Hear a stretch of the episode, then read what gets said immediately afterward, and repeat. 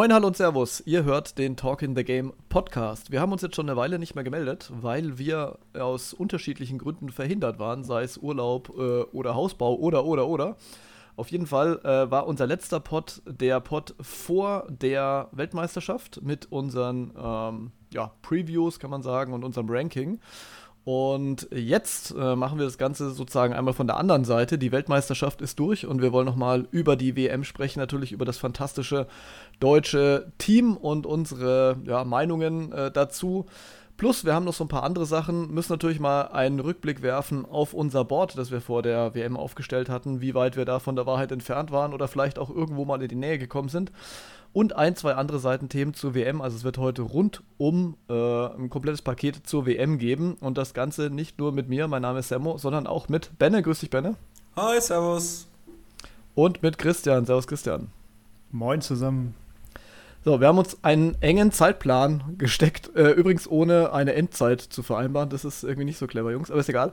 Auf jeden Fall, ich würde sagen, wir starten direkt ins Thema und sprechen doch zu Beginn vielleicht einfach nochmal über die Spieler der deutschen Nationalmannschaft, die wie gesagt Weltmeister geworden sind. Ähm, ich weiß nicht, wie es euch beiden ging. Ähm, irgendwann war es fast ein bisschen absehbar, dass da was klappen könnte für mich, aber am Ende konnte ich es doch kaum glauben. Und wenn ich ganz ehrlich bin, wenn ich jetzt so ein bisschen auf meinen Aufschrieb hier schaue und auf die äh, Seite der Fieber und so, ich kann es immer noch kaum glauben, wenn ich sehe, dass Deutschland äh, Weltmeister im Basketball ist. Wie geht es euch da? Das muss ein Fehler sein, was du aufgeschrieben hast. Das kann irgendwie nicht richtig sein. Nein, es ist äh, total absurd. Also ich kann mich eigentlich nicht erinnern, dass ich äh, irgendwann in den letzten Jahren irgendein Turnier so, ja, ich will nicht sagen intensiv verfolgt habe, sondern eher so ähm, emotional ist auch das falsche Wort, eher so, äh, eher so begeistert. Äh, vielleicht trifft es das am allerbesten und so. Ich bin halt normalerweise, ich bin sehr weit weg von irgend sowas wie Patriotismus oder so. Mhm. Ähm, aber das, das war hier eine ganz andere Geschichte dass ähm, der, das ging auch nicht darum, dass irgendwie, äh, das, also mir ging es gar nicht so sehr darum, dass da Deutschland irgendwie was reißt oder dass ähm, äh, jetzt wir wieder wer sind und Anführungszeichen und, und solch, solche Dinge. Sondern das, ich weiß nicht, ob es euch auch so ging, aber es ist, ähm, damit war so viel mehr verbunden. Also es ist halt ähm, nicht irgendein Land, das da gewinnt. Ist klar, es ist eine super sympathische Mannschaft und so, alles klar, aber Lettland ist auch sympathisch, wenn man ehrlich ist. Mhm. Ich finde, es war alles so aus dieser, dieser Zwergenperspektive, wenn er versteht, was ich meine. Ähm, also es war einfach, es ist einfach so surreal, dass Deutschland Basketball-Weltmeister ist. Und äh, uns geht es ja allen, und deswegen machen wir das ja alles auch ein Stück weit, darum irgendwie Basketball mehr zu pushen, mehr in den Mittelpunkt zu rücken und so. Mhm. Ähm, und dem Ganzen irgendwie die Aufmerksamkeit ein bisschen zu geben, die dieser Sport verdient. Und ähm, ja, dieses Mitfiebern, dass das gelingen kann, das war halt für mich so großartig. Und dass das irgendwie in einem WM-Titel enden würde, hätte ich nie gedacht. Ja, also ging mir ziemlich ähnlich, wobei ich sagen muss, ähm, wir Deutschen sind ja auch ziemlich gut darin. Ähm, du hast es gesagt, du bist weit weg vom Patriotismus. Äh, das sind wir halt als Deutsche doch anders als viele andere Nationen tatsächlich. Ähm, also wenn man zum Beispiel bei den Serben die Zeitungen durchgelesen hat, waren ja äh, die, nur die Schiris schuld und es war ganz klar geschoben und klar. so weiter.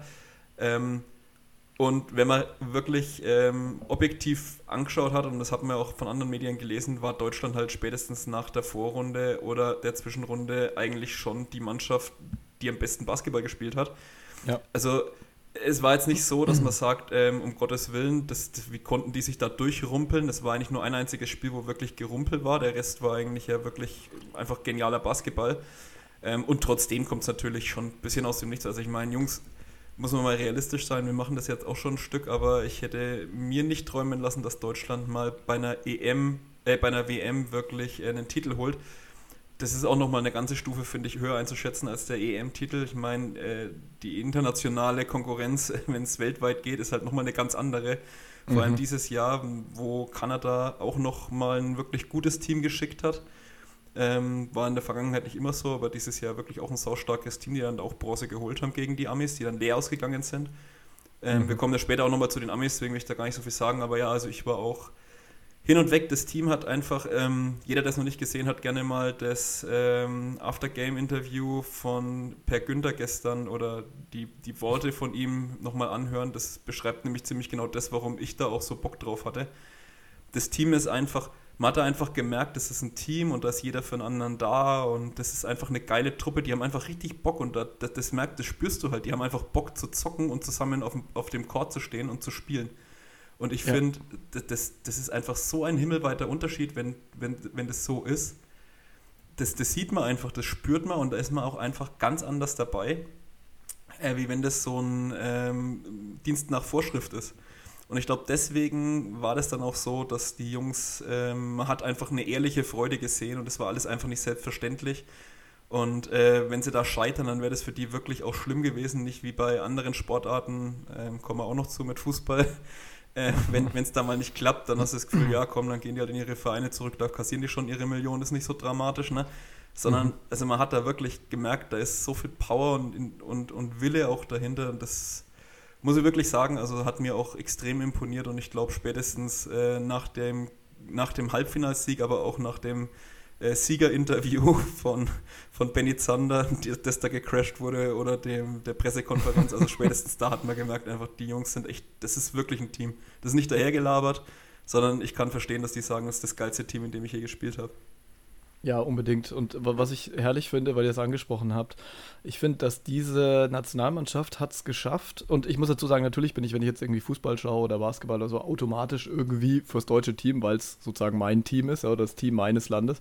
Aber sie haben es geschafft, auch abseits von, von jeglichem bescheuerten äh, Patriotismusgedöns ähm, die Leute zu begeistern. Ne? Also abgesehen davon, dass es halt die eigene Mannschaft ist, war es auch irgendwie die geilste Mannschaft. Und das ist halt das, was mich total begeistert, weil man, ich, ich glaube, dass es auch vielen aus anderen Ländern so gegangen ist, oder zumindest jetzt, wenn du natürlich nicht vollkommen investiert in deine eigene Truppe bist, das kann ich jetzt verstehen, aber wenn jetzt, sagen wir mal, irgendjemand aus, äh, keine Ahnung, England zugeschaut hat oder so, ähm, und du hast dir die Teams so angeguckt, ich glaube, da sind ziemlich viele drauf gekommen, die Deutschen, die sind schon extrem cool so als Truppe, die funktionieren zusammen, äh, jeder springt für den anderen ein, jeder haut sich voll rein, die, die waren halt ein richtiges Team. Ne? Und ich, dieses, den Begriff Team werden wir wahrscheinlich jetzt noch deutlich öfter verwenden in diesem Podcast und zwar mit Betonung, ähm, weil es halt einfach so ist. Vielleicht müssen wir einfach mal über die, ähm, oder ja, sagen wir mal, jeden der Jungs zumindest mal ein paar Sätze widmen, denn ich glaube, das hat wirklich auch jeder der Jungs verdient, äh, dass über sie mal gesprochen wird.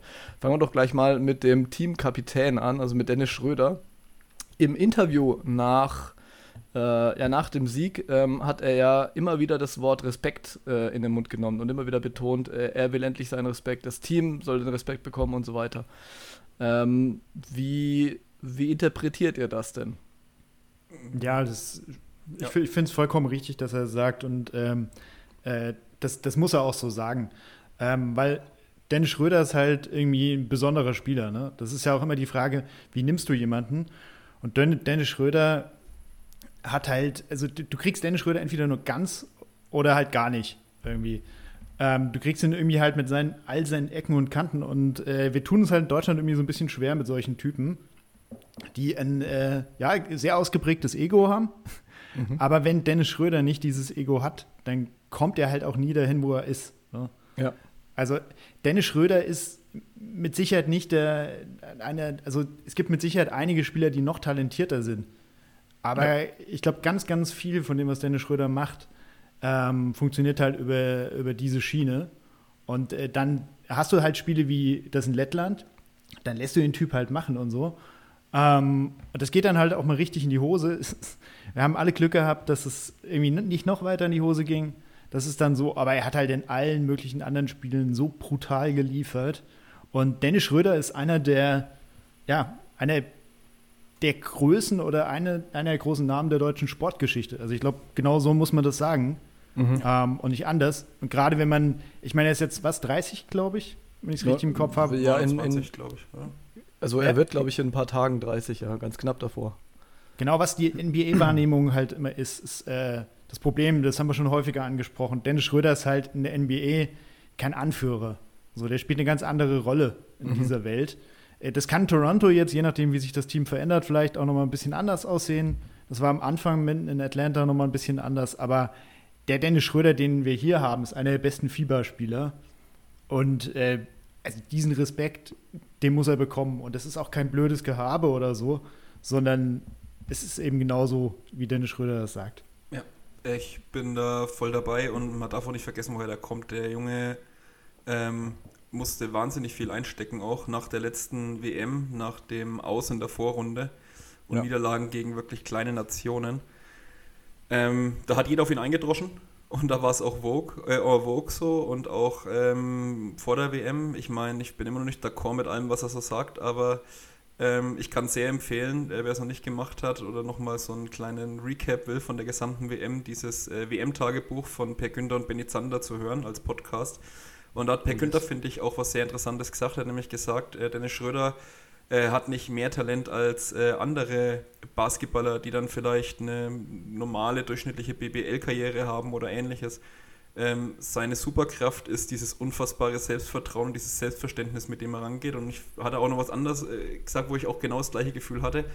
Ich habe oft, wenn, wenn das Spiel auf der Kippe steht und bestimmte Spieler dann an die Freiwurflinie gehen, ich, da denke ich mir, um Gottes Willen, der trifft den niemals. Und bei Dennis Schröder hatte ich irgendwie das Gefühl, ja, der geht da hin, okay, wenn der mal einen verwirft, dann ist das so, aber dann macht er die nächsten fünf wieder. Ich hatte überhaupt keine Zweifel. Der, der sah keine Sekunde beunruhigt, besorgt oder unter Druck gesetzt oder ähnliches aus.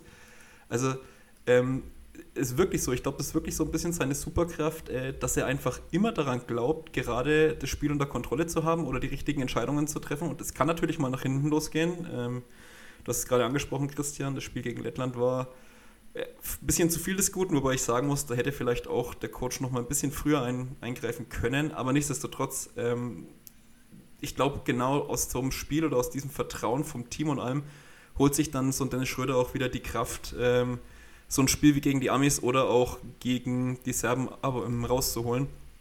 Und am Ende des Tages gebührt dem Mann jeder Respekt. Und äh, Christian hat es gerade gesagt, das ist. Ähm, Klar hat er nicht so eine NBA-Karriere wie Dirk Nowitzki ähm, bezüglich dessen, wie wichtig er für sein Team war, aber der Mann ist NBA-Champion, der Mann ist MVP und Weltmeister und war dabei bester Spieler im deutschen Team. Und dadurch ist er ganz knapp in sporthistorisch gesehen, äh, meiner Ansicht nach, hinter Dirk Nowitzki, wenn man über Basketball redet und nicht, nicht anders. Also das ja. muss man sich einfach äh, auch mal vergegenwärtigen, woher er kommt. Und ich finde, da den Respekt dann einzufordern, nachdem er so viel Dresche gekriegt hat über die Jahre davor, ist, finde ich, absolut legitim. Ich muss auch ehrlich sagen, ich bin auch tatsächlich mittlerweile der Meinung, dass Dennis Schröder gerade in der deutschen Öffentlichkeit oft sehr unfair und ehrlich gesagt auch ziemlich heuchlerisch äh, behandelt wird. Natürlich jetzt nicht von jedem, aber ähm, schon relativ häufig, denn das Interessante ist ja, wenn wir auf die NBA gucken, ich glaube, da sind sich sehr viele ähm, Fans sehr einig, dass äh, Michael Jordan zum Beispiel oder ein Kobe Bryant, heißt man ja, die hatten den Killerinstinkt, ja. Die, ähm, man könnte auch sagen, sie waren in gewisser Weise irr irgendwie auf, auf, auf eine Art. ähm, aber da heißt es immer, ja, den Killerinstinkt, die wussten genau, ja, die den Siegeswillen und Anführer und so weiter und so fort, ja. Wenn es dann aber auf deutsche Basketballer kommt und vor allem jetzt in dem Fall auf Dennis Schröder, dann äh, ist eigentlich der Maßstab nur, ist er jetzt Dirk Nowitzki oder ist er es nicht? Ist er auch so ein bescheidener Mensch, ist er auch so ein ruhiger Mensch und so weiter. Und das ist halt irgendwie lächerlich, weil ähm, klar ist für uns Dirk Nowitzki irgendwie ein Maßstab, weil er halt der beste Spieler war, den wir jemals hatten, aber deswegen kann ja nicht jeder so sein wie er. Und man muss ganz ehrlich sagen, ähm, Dirk Nowitzki kommt aus Würzburg, ich auch. Ähm, und ich weiß so, oder ne, wenn man so ein bisschen nachliest, weiß nicht nur ich, sondern halt äh, so ziemlich jeder, wie er aufgewachsen ist und so weiter das ist so meilenweit entfernt von allen Erfahrungen, die Dennis Schröder jemals gemacht hat. Und da müssen wir jetzt nicht in der Tiefe drauf eingehen, aber es sind einfach andere Menschen mit einem anderen Erfahrungshorizont, ähm, mit ganz anderen Beweggründen und Motiven. Und deswegen kann man die so nicht vergleichen. Wenn ich es rein basketballerisch vergleichen will, kann ich es machen, macht aber halt auch relativ wenig Sinn. Für mich, Dennis Schröder, wie man es jetzt gesehen hat, ist, er ist der Anführer dieses Teams. Es ist auch sehr interessant, dass komischerweise seine Mitspieler, komischerweise in Anführungszeichen, das sieht man jetzt nicht im Podcast, ähm, ihn alle extrem respektieren, in den höchsten Tönen von ihm sprechen, sein Coach auch, auch seine Mitspieler in der NBA. Also da wird ja irgendwie ein bisschen was dran sein. Warum wissen die alle mehr als äh, irgendwelche Leute auf Twitter? Ne? Kann man sich die Frage auch mal stellen. Und ich würde, also man hat bei der WM gesehen, er war ganz klar der Anführer, er war derjenige, der vorangegangen ist, auch wenn es bei ihm selber nicht gelaufen ist oder bei anderen. Er war der, der immer redend am Spielfeldrand stand, der die anderen motiviert hat, angefeuert hat, beruhigt hat, ähm, getröstet hat, vielleicht auch, wenn irgendwas nicht funktioniert hat. Ähm, der da wirklich unfassbar aktiv war und ähm, der halt auch nicht umsonst MVP des kompletten Turniers geworden ist. Also auch da würde ich sagen, der Titel ist vollkommen verdient. Andere haben vielleicht mehr Punkte gemacht oder sowas, aber ich, für mich stand es vollkommen außer Frage, dass er das werden muss. Ähm, Und dementsprechend würde ich sagen, das, was er über den Respekt gesagt hat, das hat er ja zweideutig gemeint. Ne? Das zum, der eine Teil davon, zumindest habe ich das so interpretiert, war Respekt für den Basketball, für den deutschen Basketball, vielleicht auch im Vergleich zu anderen Sportarten. Ähm, und dann natürlich persönlich seinen Respekt, weil er gesagt hat, er will hier nichts mehr über seinen Namen hören, äh, irgendwelches Gelaber. Und da hat er absolut recht. Werden wir ihn möglicherweise weiterhin in der NBA für irgendwelche Dinge kritisieren, die er möglicherweise auf dem Court macht, die irgendwie mal nicht teamdienlich sind oder so. Ja klar, warum nicht? Weil wir das bei jedem anderen Spieler auch machen. Also man muss ihn jetzt nicht bevorzugt behandeln, aber man muss ihn fair behandeln, genauso wie die anderen auch. Und äh, dieses, ja, Dennis Schröder bringt's nicht und bla bla bla, und wir brauchen wieder einen Anführer wie Dirk und sowas. Das ist halt alles einfach Gelaber und hat mich vorher schon genervt und jetzt erst recht. Ich, ich bin jetzt mal gespannt, wie es in nächster Zeit ist.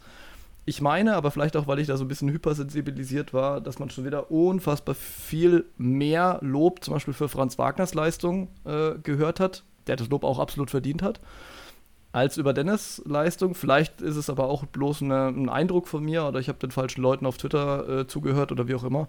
Weiß nicht, wie es euch da geht, aber ich würde sagen, es steht mittlerweile komplett außer Frage, dass ähm, Dennis der absolute Führungsspieler in Deutschland ist und, und auch der beste Spieler der, der WM war. Punkt.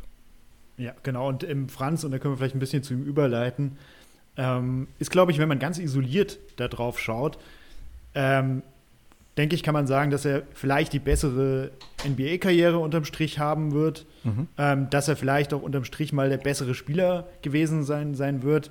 Ja. Aber wir reden ja jetzt erstmal davon, wer ist hier der Anführer des Teams, also wer trägt das Ganze, wer übernimmt diese ganze Verantwortung und so. Und das ist halt Dennis Schröder. So. Ähm, Franz Wagner ist, ähm, ich glaube, wie alt ist er? Äh, 21? Der ist 22 geworden jetzt. 22 jetzt. Ja, genau, 22. Ich meine, er hat noch so lange Zeit. Und es geht ja auch immer ein Stück weit darum, äh, wie lange kannst du mit deiner Spielweise irgendwie in der Rolle haben. Dennis Schröder wird natürlich irgendwann in diese Situation kommen, dass seine ganzen Drives und so nicht mehr so hundertprozentig funktionieren. Das ist seine große Stärke. Der wird irgendwann nicht mehr richtig durchkommen und so. Und dann ist er mehr auf seinen Wurf angewiesen. Der ist nicht optimal und so. Und dann geht es vielleicht ein bisschen schneller zu Ende, als das bei Franz Wagner möglicherweise der Fall sein wird. Aber das ist ja Zukunftsmusik. Mhm. Und ähm, Franz Wagner, muss ich sagen, war, ja eine super tragische Sache im Endeffekt. Also ich, ich nehme diesem Typ halt brutal ab, dass er extrem Bock auf dieses Turnier hatte. Also ich glaube, ja. bei seinem Bruder muss man überhaupt nicht drüber nachdenken. äh, es war dezent zu merken.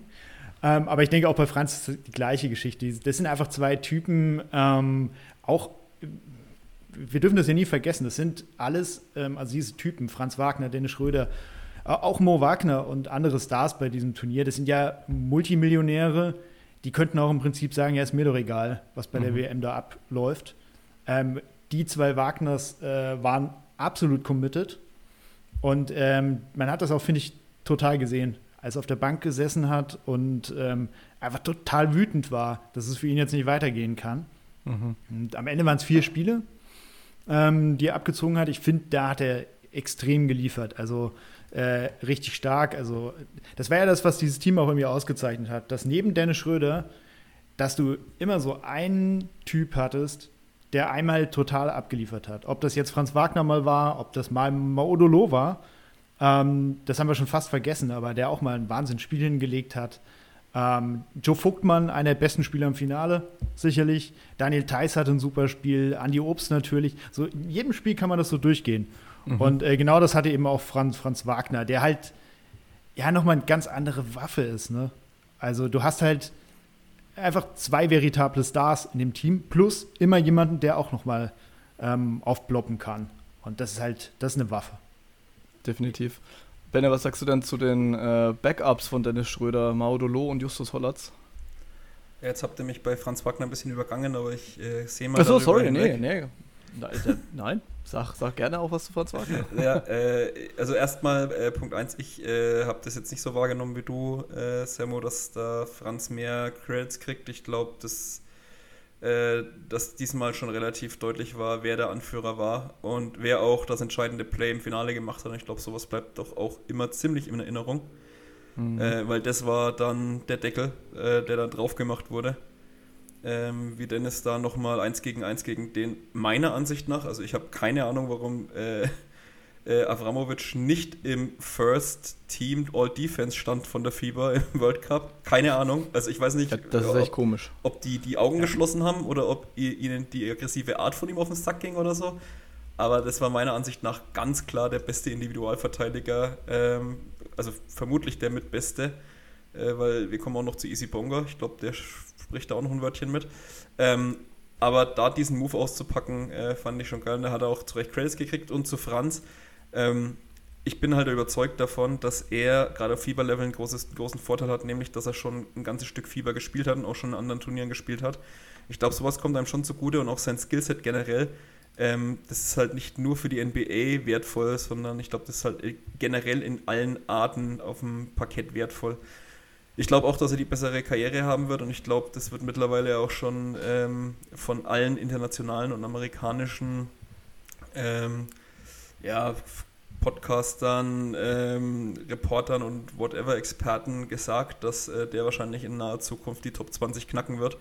Äh, mhm. Weil da ist noch in meinen Augen so viel Potenzial da. Also er hat es jetzt schon, finde ich, ein bisschen besser gemacht. Er hat sich nicht mehr so krass zurückgenommen wie bei der EM ähm, im letzten Jahr. Aber ich glaube, ähm, gleichzeitig mit Dennis äh, vielleicht schwindender Athletik, wo er dann vielleicht irgendwann mal mehr noch ähm, in Richtung Floor General, wie er es im äh, Spiel gegen die Amis gemacht hat, machen kann, äh, wird Franz Wagner immer stärker. Und äh, ich glaube, das wird sich ausgleichen und ich glaube, dann irgendwann wird Franz Wagner noch mal begreifen, wie gut der Typ eigentlich wirklich selber ist und wird sich dann auch noch mehr ähm, herausnehmen und ähm, dann werden wir noch mal einen ganz anderen Franz Wagner sehen.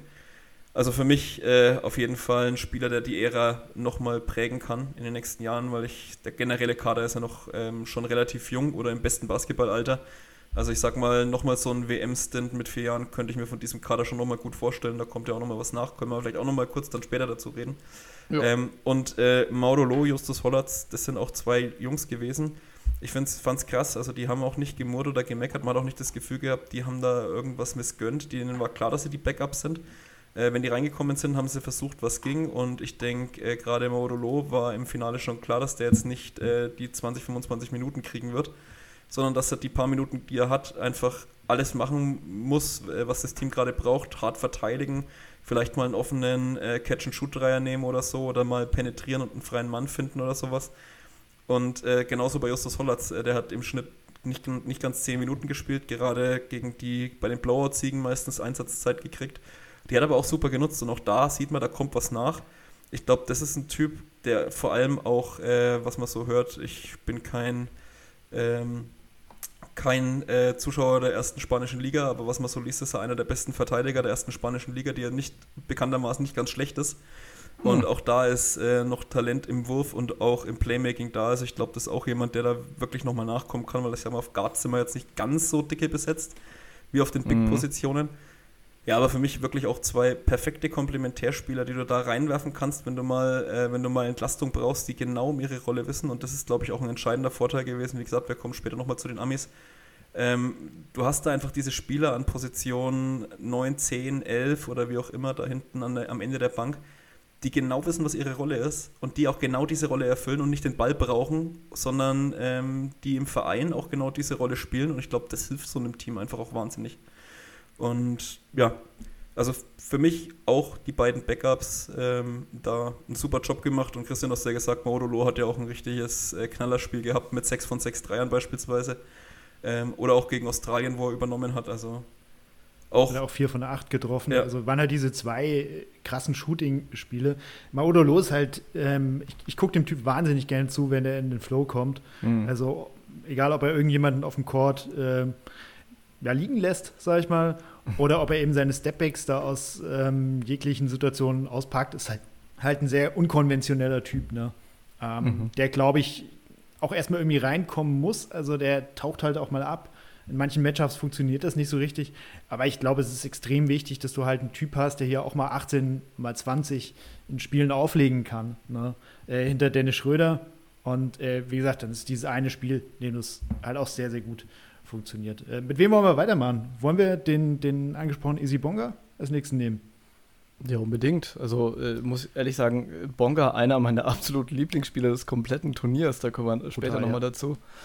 Ähm, weil ich, ich, ich fand es wirklich spektakulär, wie. Also, erstens mal, er sollte ja ursprünglich eigentlich gar nicht unbedingt dabei sein. Ne? Also, als der Kader noch nicht äh, komplett feststand, war es noch gar nicht sicher, ob er eigentlich mitkommt oder nicht.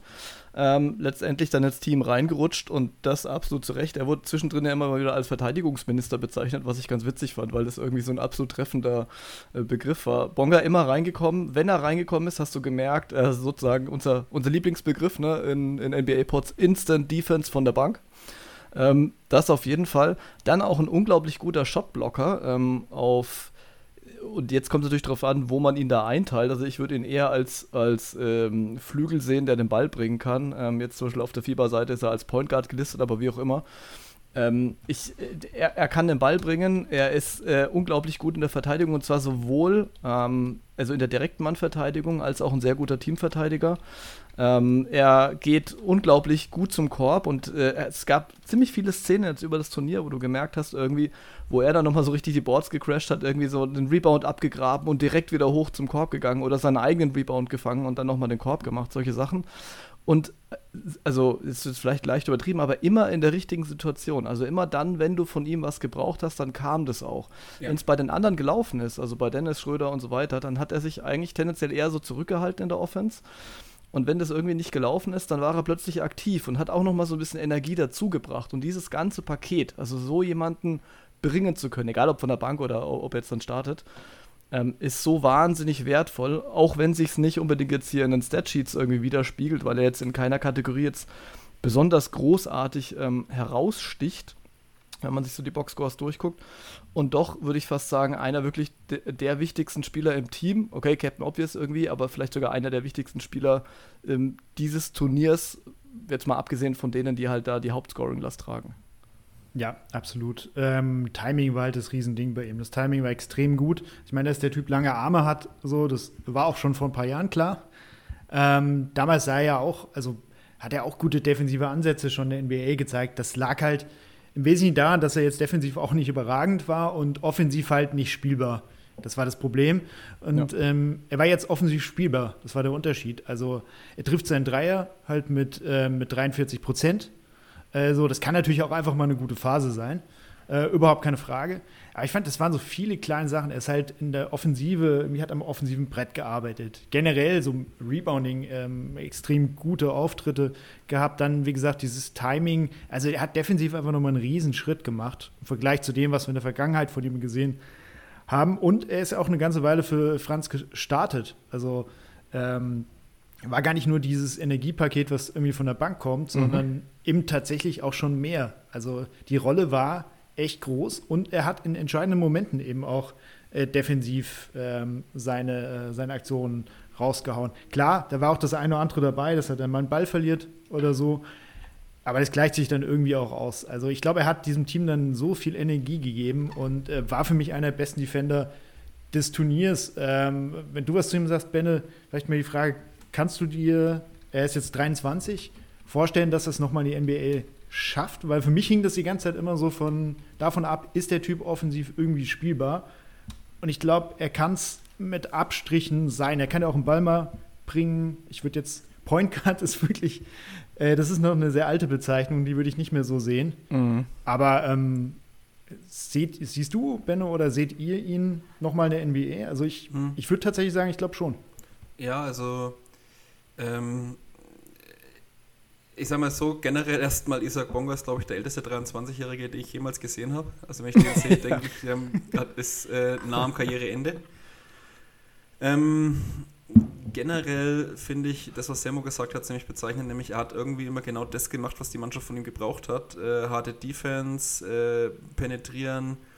Ähm, also der hat irgendwie auch ein Gespür dafür gehabt, für die Situation, fand ich. Und der ist ein Typ, der kann, glaube ich, halt von der 1 bis zur 4 auf jeden Fall alles verteidigen, weil er äh, super lange Arme hat, athletisch ist, schnell ist.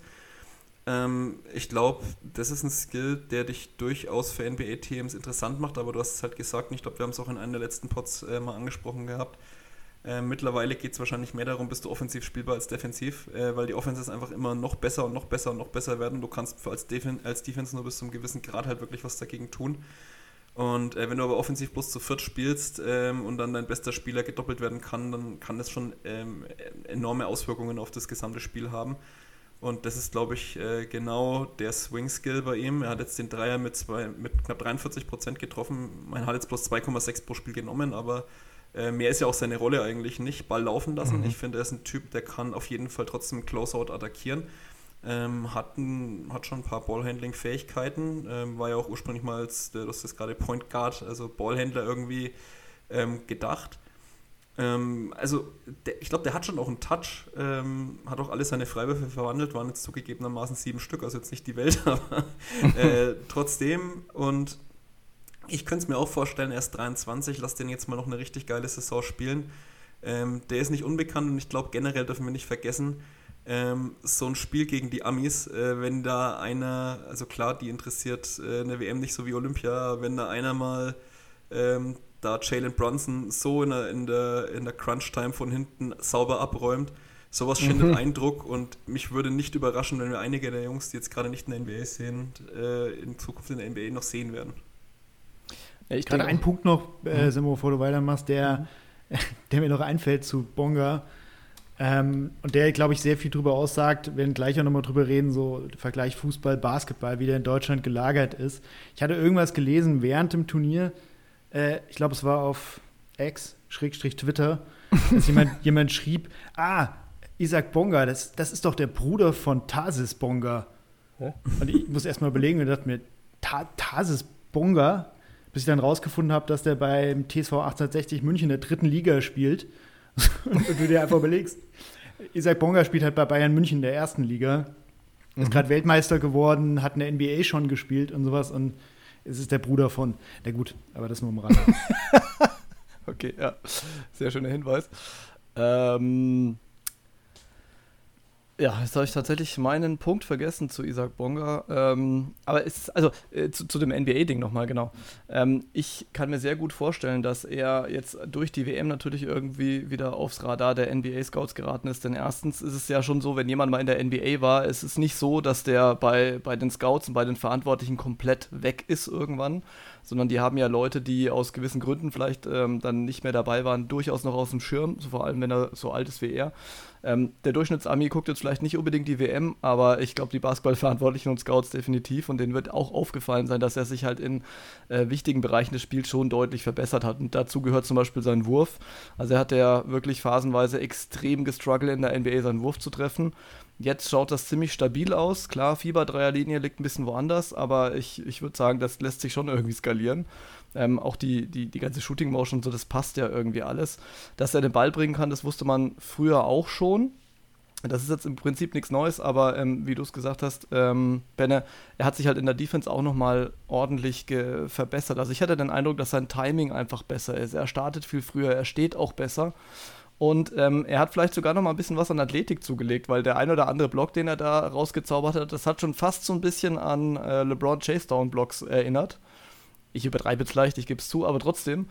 Ähm, also mich hat es rundum fasziniert und ich kann mir sehr, sehr gut vorstellen, dass in so einer, in, ja, in so einer Rolle, wenn, wenn, wenn die Roster einfach noch nicht rund sind, man merkt, okay, wir brauchen vielleicht noch jemanden als Rückversicherung oder so, er dann reinrutschen kann und wenn er dann die Chance bekommt und dann auch mal ein paar Minuten bekommt, dann kann ich mir auch durchaus bei ihm vorstellen, dass er sich irgendwann mal in der NBA festspielt. Er ist halt nach wie vor nicht derjenige, der eine Sache extrem gut kann, ähm, das wurde ihm ja so ein bisschen immer entgegengehalten. Ja, man, man, braucht mehr Spezialisten und nicht so die, die alles können. Wobei ich ganz ehrlich sagen muss, ich halte es ein bisschen für Bullshit.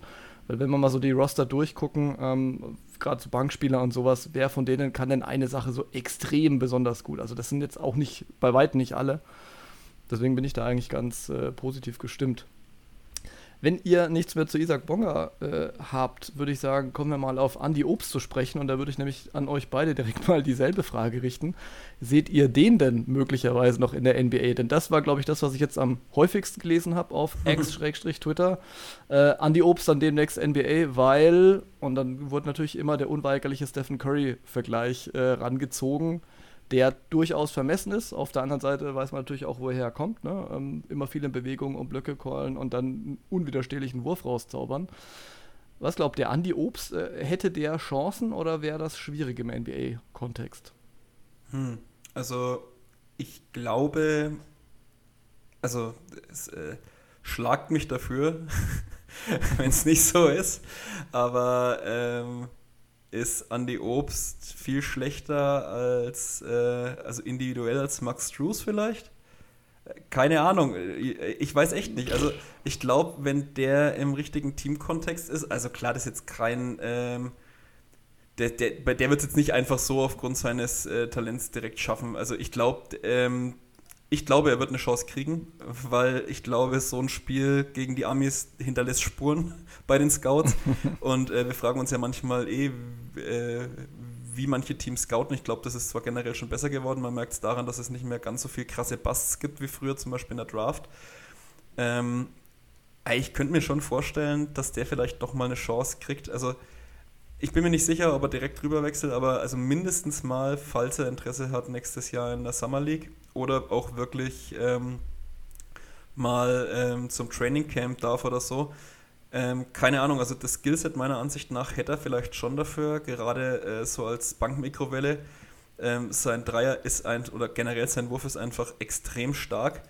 Ähm, er hat jetzt 45% fast getroffen von Downtown bei fast 5 Dreiern ähm, pro Spiel. Das Problem ist, wir können das jetzt hier nicht ähm, äh, nicht hochgerechnet auf 100 Possessions oder so machen, weil die Fieber-Stats, da haben wir uns vor der Aufnahme schon ausgelassen, die sind einfach grottig. Sowas gibt es hier nicht. Mhm. Äh, deswegen leider nur per Game-Stats. Also in knapp 24 Minuten wirft er knapp 5 Dreier. Ähm, und die sind halt nicht ganz einfach. Also die sind fast immer, äh, sind fast immer in Movement. Und er kann halt nicht nur das, sondern beispielsweise gegen die Amis hat er sechs Assists rausgehauen, hat auch immer wieder sehr stark zum Korb penetriert, wie ich fand ähm, hat dadurch wieder irgendwas äh, kreiert. Also das ist nicht ein Spieler, der jetzt wirklich nur äh, Catch and Shoot und nichts anderes machen kann. Da gibt es ja auch ein paar, ähm, sondern er ist wirklich so ein äh, Drill Pass Shoot Guy in meiner, meiner Ansicht nach. Es ist auch jemand wirklich, der, der den Ball laufen lassen kann mit schneller ähm, schnell Entscheidungen treffen kann am Ball und auch oft die richtigen Entscheidungen vor allem trifft. Also man sieht da sehr wenig äh, dumme Entscheidungen von Andy Obst, wenn man sieht, äh, wie oft er da den Ball dann doch kriegt. Und von daher glaube ich schon, dass er da nochmal eine Chance kriegt. Ähm, Samu, du hast zwar in unserem Chat gesagt, die Defense ist ja immer noch zu schlecht, aber ich glaube, die ist nicht schlechter als die von anderen kleineren Spielern, die in der NBA schon äh, Fuß gefasst haben und in der Rotation sind. Äh, klar ist das nicht sein herausragender Skill, aber ich sag mal ganz ehrlich, das ist mir jetzt in der, NBA, äh, in der, in der WM nicht negativ aufgefallen. Also ich könnte jetzt nicht sagen, boah, das war eine krasse Schwachstelle in, der, in den Rotationen oder so. Ich finde, der hat seinen Job eigentlich gut gemacht. Das nicht. Also ich sag mal so, die Verteidigung ist jetzt natürlich nicht unbedingt sein Steckenpferd und ich könnte mir vorstellen, dass er halt mit der Geschwindigkeit und der Athletik in der NBA, vor allem jetzt gegen bessere Gegenspieler, durchaus seine Probleme hätte. Ich stimme dir aber durchaus zu, von dem Typ gibt es natürlich auch genug andere Spieler in der NBA. Ähm, also das ist jetzt nicht, und ich muss auch ehrlich sagen, ich habe seine Größe ein bisschen unterschätzt. Also ich hatte ihn immer so ziemlich klein äh, in Erinnerung. Äh, vielleicht auch, weil man ihn gern mal irgendwo in einem Interview oder so vor der WM im Studio den Patrick Femerling hat stehen sehen. Ähm, aber er ist äh, größer als Stephen Curry, größer als Russell Westbrook äh, oder Ja Morant. Also insofern, äh, nur um es so ein bisschen in, in Kontext zu rücken, größentechnisch. Ähm, und sein Wurf ist halt wirklich, also äh, die, die Beinarbeit, ähm, das, das, ich weiß gar nicht, wie ich sagen sollte, die, die, die, ähm, das Laufgame sozusagen, ähm, wie, wie er um Blöcke läuft und so weiter und äh, welchen schnellen Abwurf er hat, also ist schon wirklich sehr, sehr gut. Also ich, ich stimme inzwischen, ich war in, äh, in unserer WhatsApp-Gruppe da ein bisschen skeptischer, ich stimme inzwischen zu, ich glaube schon, dass er da eine Rolle ausfüllen könnte. Wie groß sie dann letztendlich ist, weiß ich nicht. Und das kann halt reichen von so, so einer Art Matt Thomas oder sowas, der halt irgendwie nie so richtig reingefunden hat, bis hin zu natürlich mehr. Und dann ist es halt wie bei allen Spielern, vor allem halt Spielern, die von, von überm Teich rüberkommen und so singuläre Skills haben. Ähm, du brauchst halt genau die richtige Situation und einen Coach, der halt weiß, wer dich einsetzt. Aber die Chance ist durchaus da. Ja, genau. Was halt krass bei ihm ist, ist, wie schnell er den Wurf los wird. Ne? Also selbst mhm. in schwierigen Situationen. Das, ja. ist, das ist ja. so, so rasant. Und ich finde sein, das, was er halt am besten macht, natürlich kann auch andere Sachen, aber ich glaube, sein NBA-Spiel wäre schon relativ eindeutig. Und ähm, das passt ganz gut in die Liga, ehrlich, ehrlich gesagt. Muss ein bisschen natürlich immer aufs Alter gucken, ist vier Jahre älter als Isaac Bonger, ist 27 jetzt. Es kommen aber gerade so ein paar Typen in die Liga, die natürlich in Europa nochmal ähm, ja, noch andere Leistungen gezeigt haben. Also ich denke jetzt an zum Beispiel äh, Besenkov oder so, die jetzt gerade in die Liga gespült wurden. Ähm, ich glaube, das ist für ihn auch ganz interessant, jetzt mal zu sehen, wie solche Leute, die in Europa ähm, gut performt haben, bestimmte Sachen gut gemacht haben, äh, wie die jetzt in der Liga funktionieren. Ähm, ja, aber am Ende ist es halt, ja, am Ende ist es die Situation. Das ist so. Und ich, ich glaube auch, er wird es probieren. Ich, ich glaube, es ist ein bisschen eine Wildcard, ähm, äh, ob er sich tatsächlich dann länger als ein, zwei Jahre da halten kann. Hm, weil unterm Strich muss man sagen, also ich meine, wenn er jetzt mit 28 in die Liga käme und das funktioniert, äh, dann kann der sich auch locker mal ein paar Jahre halten. Ähm, die Frage ist halt, kriegt er diese Chance oder er spielt da einfach nicht viel und ist dann einfach ganz schnell wieder raus, so wie es anderen Europäern gerade auch gegangen ist. Ähm, aber wenn ich wetten müsste, würde ich sagen, äh, er wird in der Liga landen. Ähm, ich würde aber überhaupt nicht drauf wetten wollen, ob er dann länger als eine Saison oder so in der Liga bleibt. Ja, also ich würde mal sagen, Pablo Prigioni war damals Rookie in der NBA mit 35. Dann hat Andy Obst auch noch äh, Chancen und Andy Obst hat auf jeden Fall einen Skill, der vielleicht dann, dann nochmal ein bisschen wertvoller ist. Ähm, ja, und wäre natürlich. Unbedingt, ja, unbedingt. Wäre natürlich geil, wenn wir, wenn wir künftig so viele Deutsche dann in der NBA sehen würden. Also würde mich schon sehr, sehr freuen. Kommen wir zum Bix, wie du es gesagt hast. Ähm, vielleicht starten wir mal mit Joe Vogtmann. Ähm, da hat man allenthalben gelesen, dass er vielleicht der wichtigste Spieler äh, des äh, Finals war. Erklärt mir das mal. naja. Wer ähm, fängt an? Äh, ich kann es dir, dir schon erklären. Also ähm, also ich würde äh, dieser Behauptung absolut vehement widersprechen, weil der Spieler war trotzdem Dennis Schröder.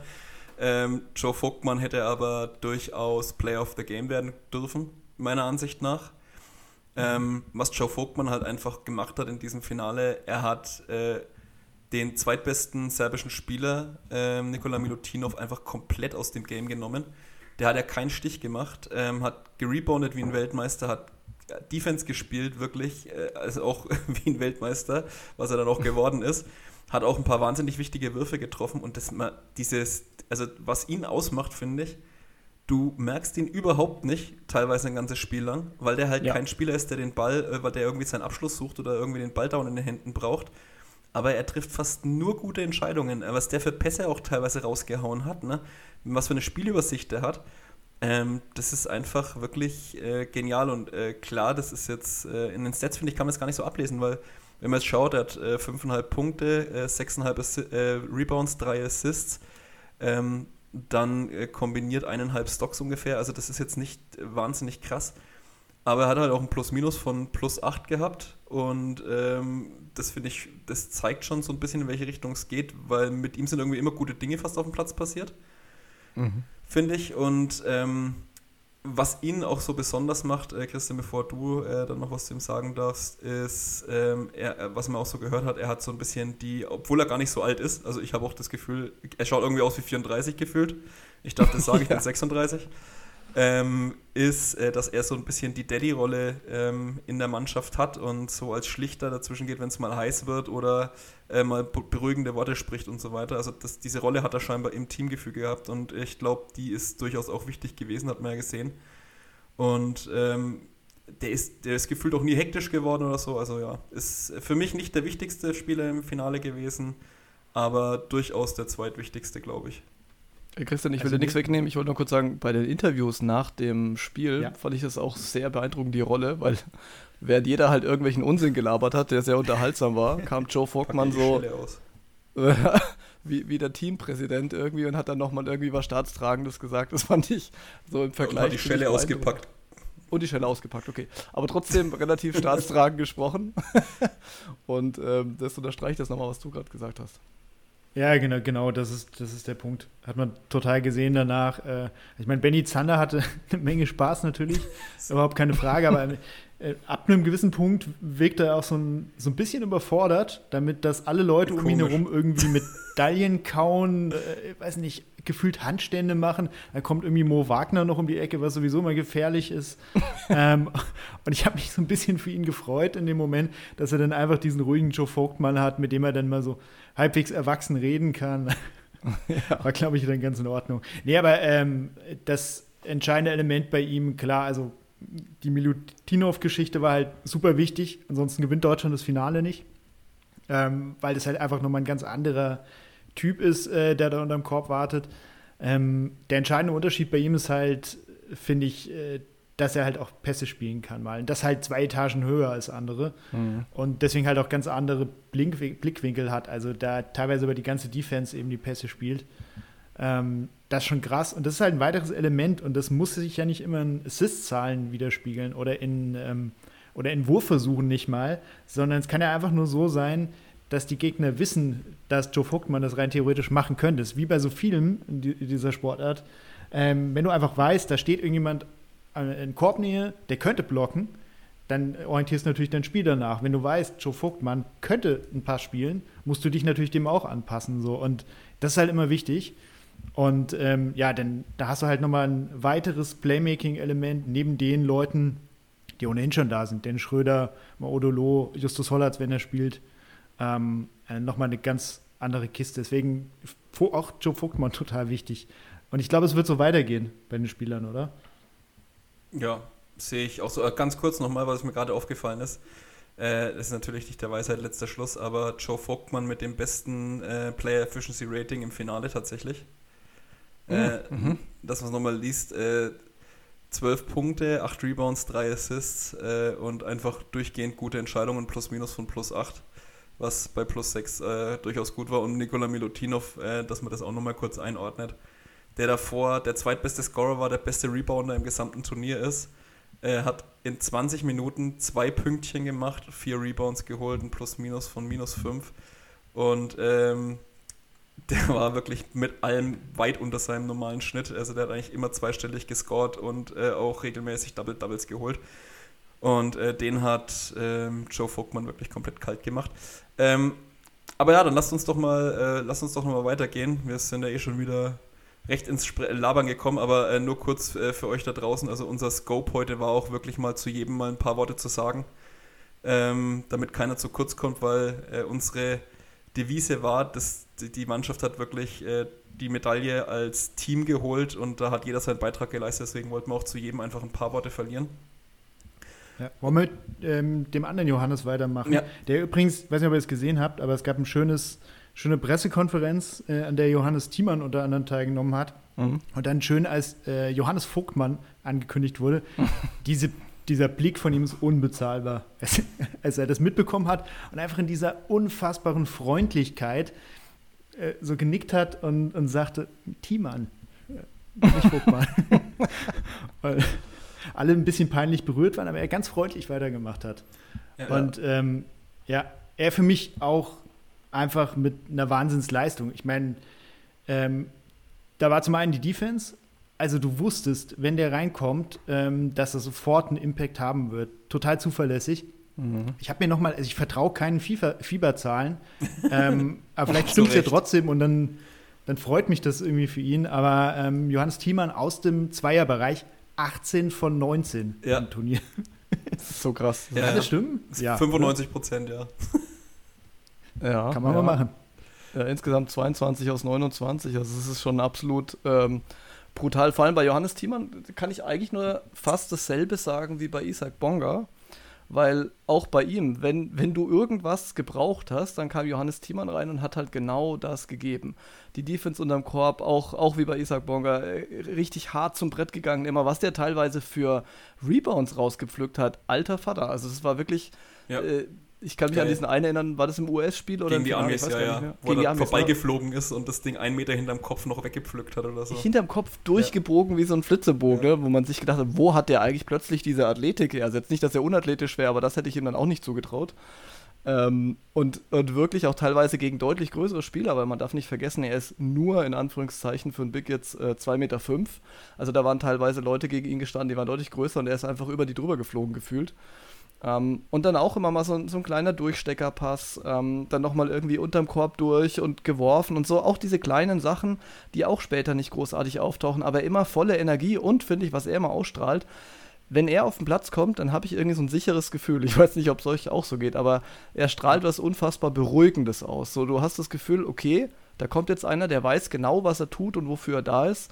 Da wird es kein Fitzefatze geben und, und keine unsinnigen Würfe von irgendwo und keine Notdinger oder sowas, sondern das, das passt dann schon. Also da weißt du, okay, die Position ist schon mal abgedeckt, was ist mit den anderen? Und ähm, das, das gefällt mir so unglaublich gut an ihm. Das war bei der EM auch schon so. Also er ist wirklich einer, der auch komplett Ruhe reinbringt. Und zwar sowohl vom Typ her eben als auch von seinem Spiel her.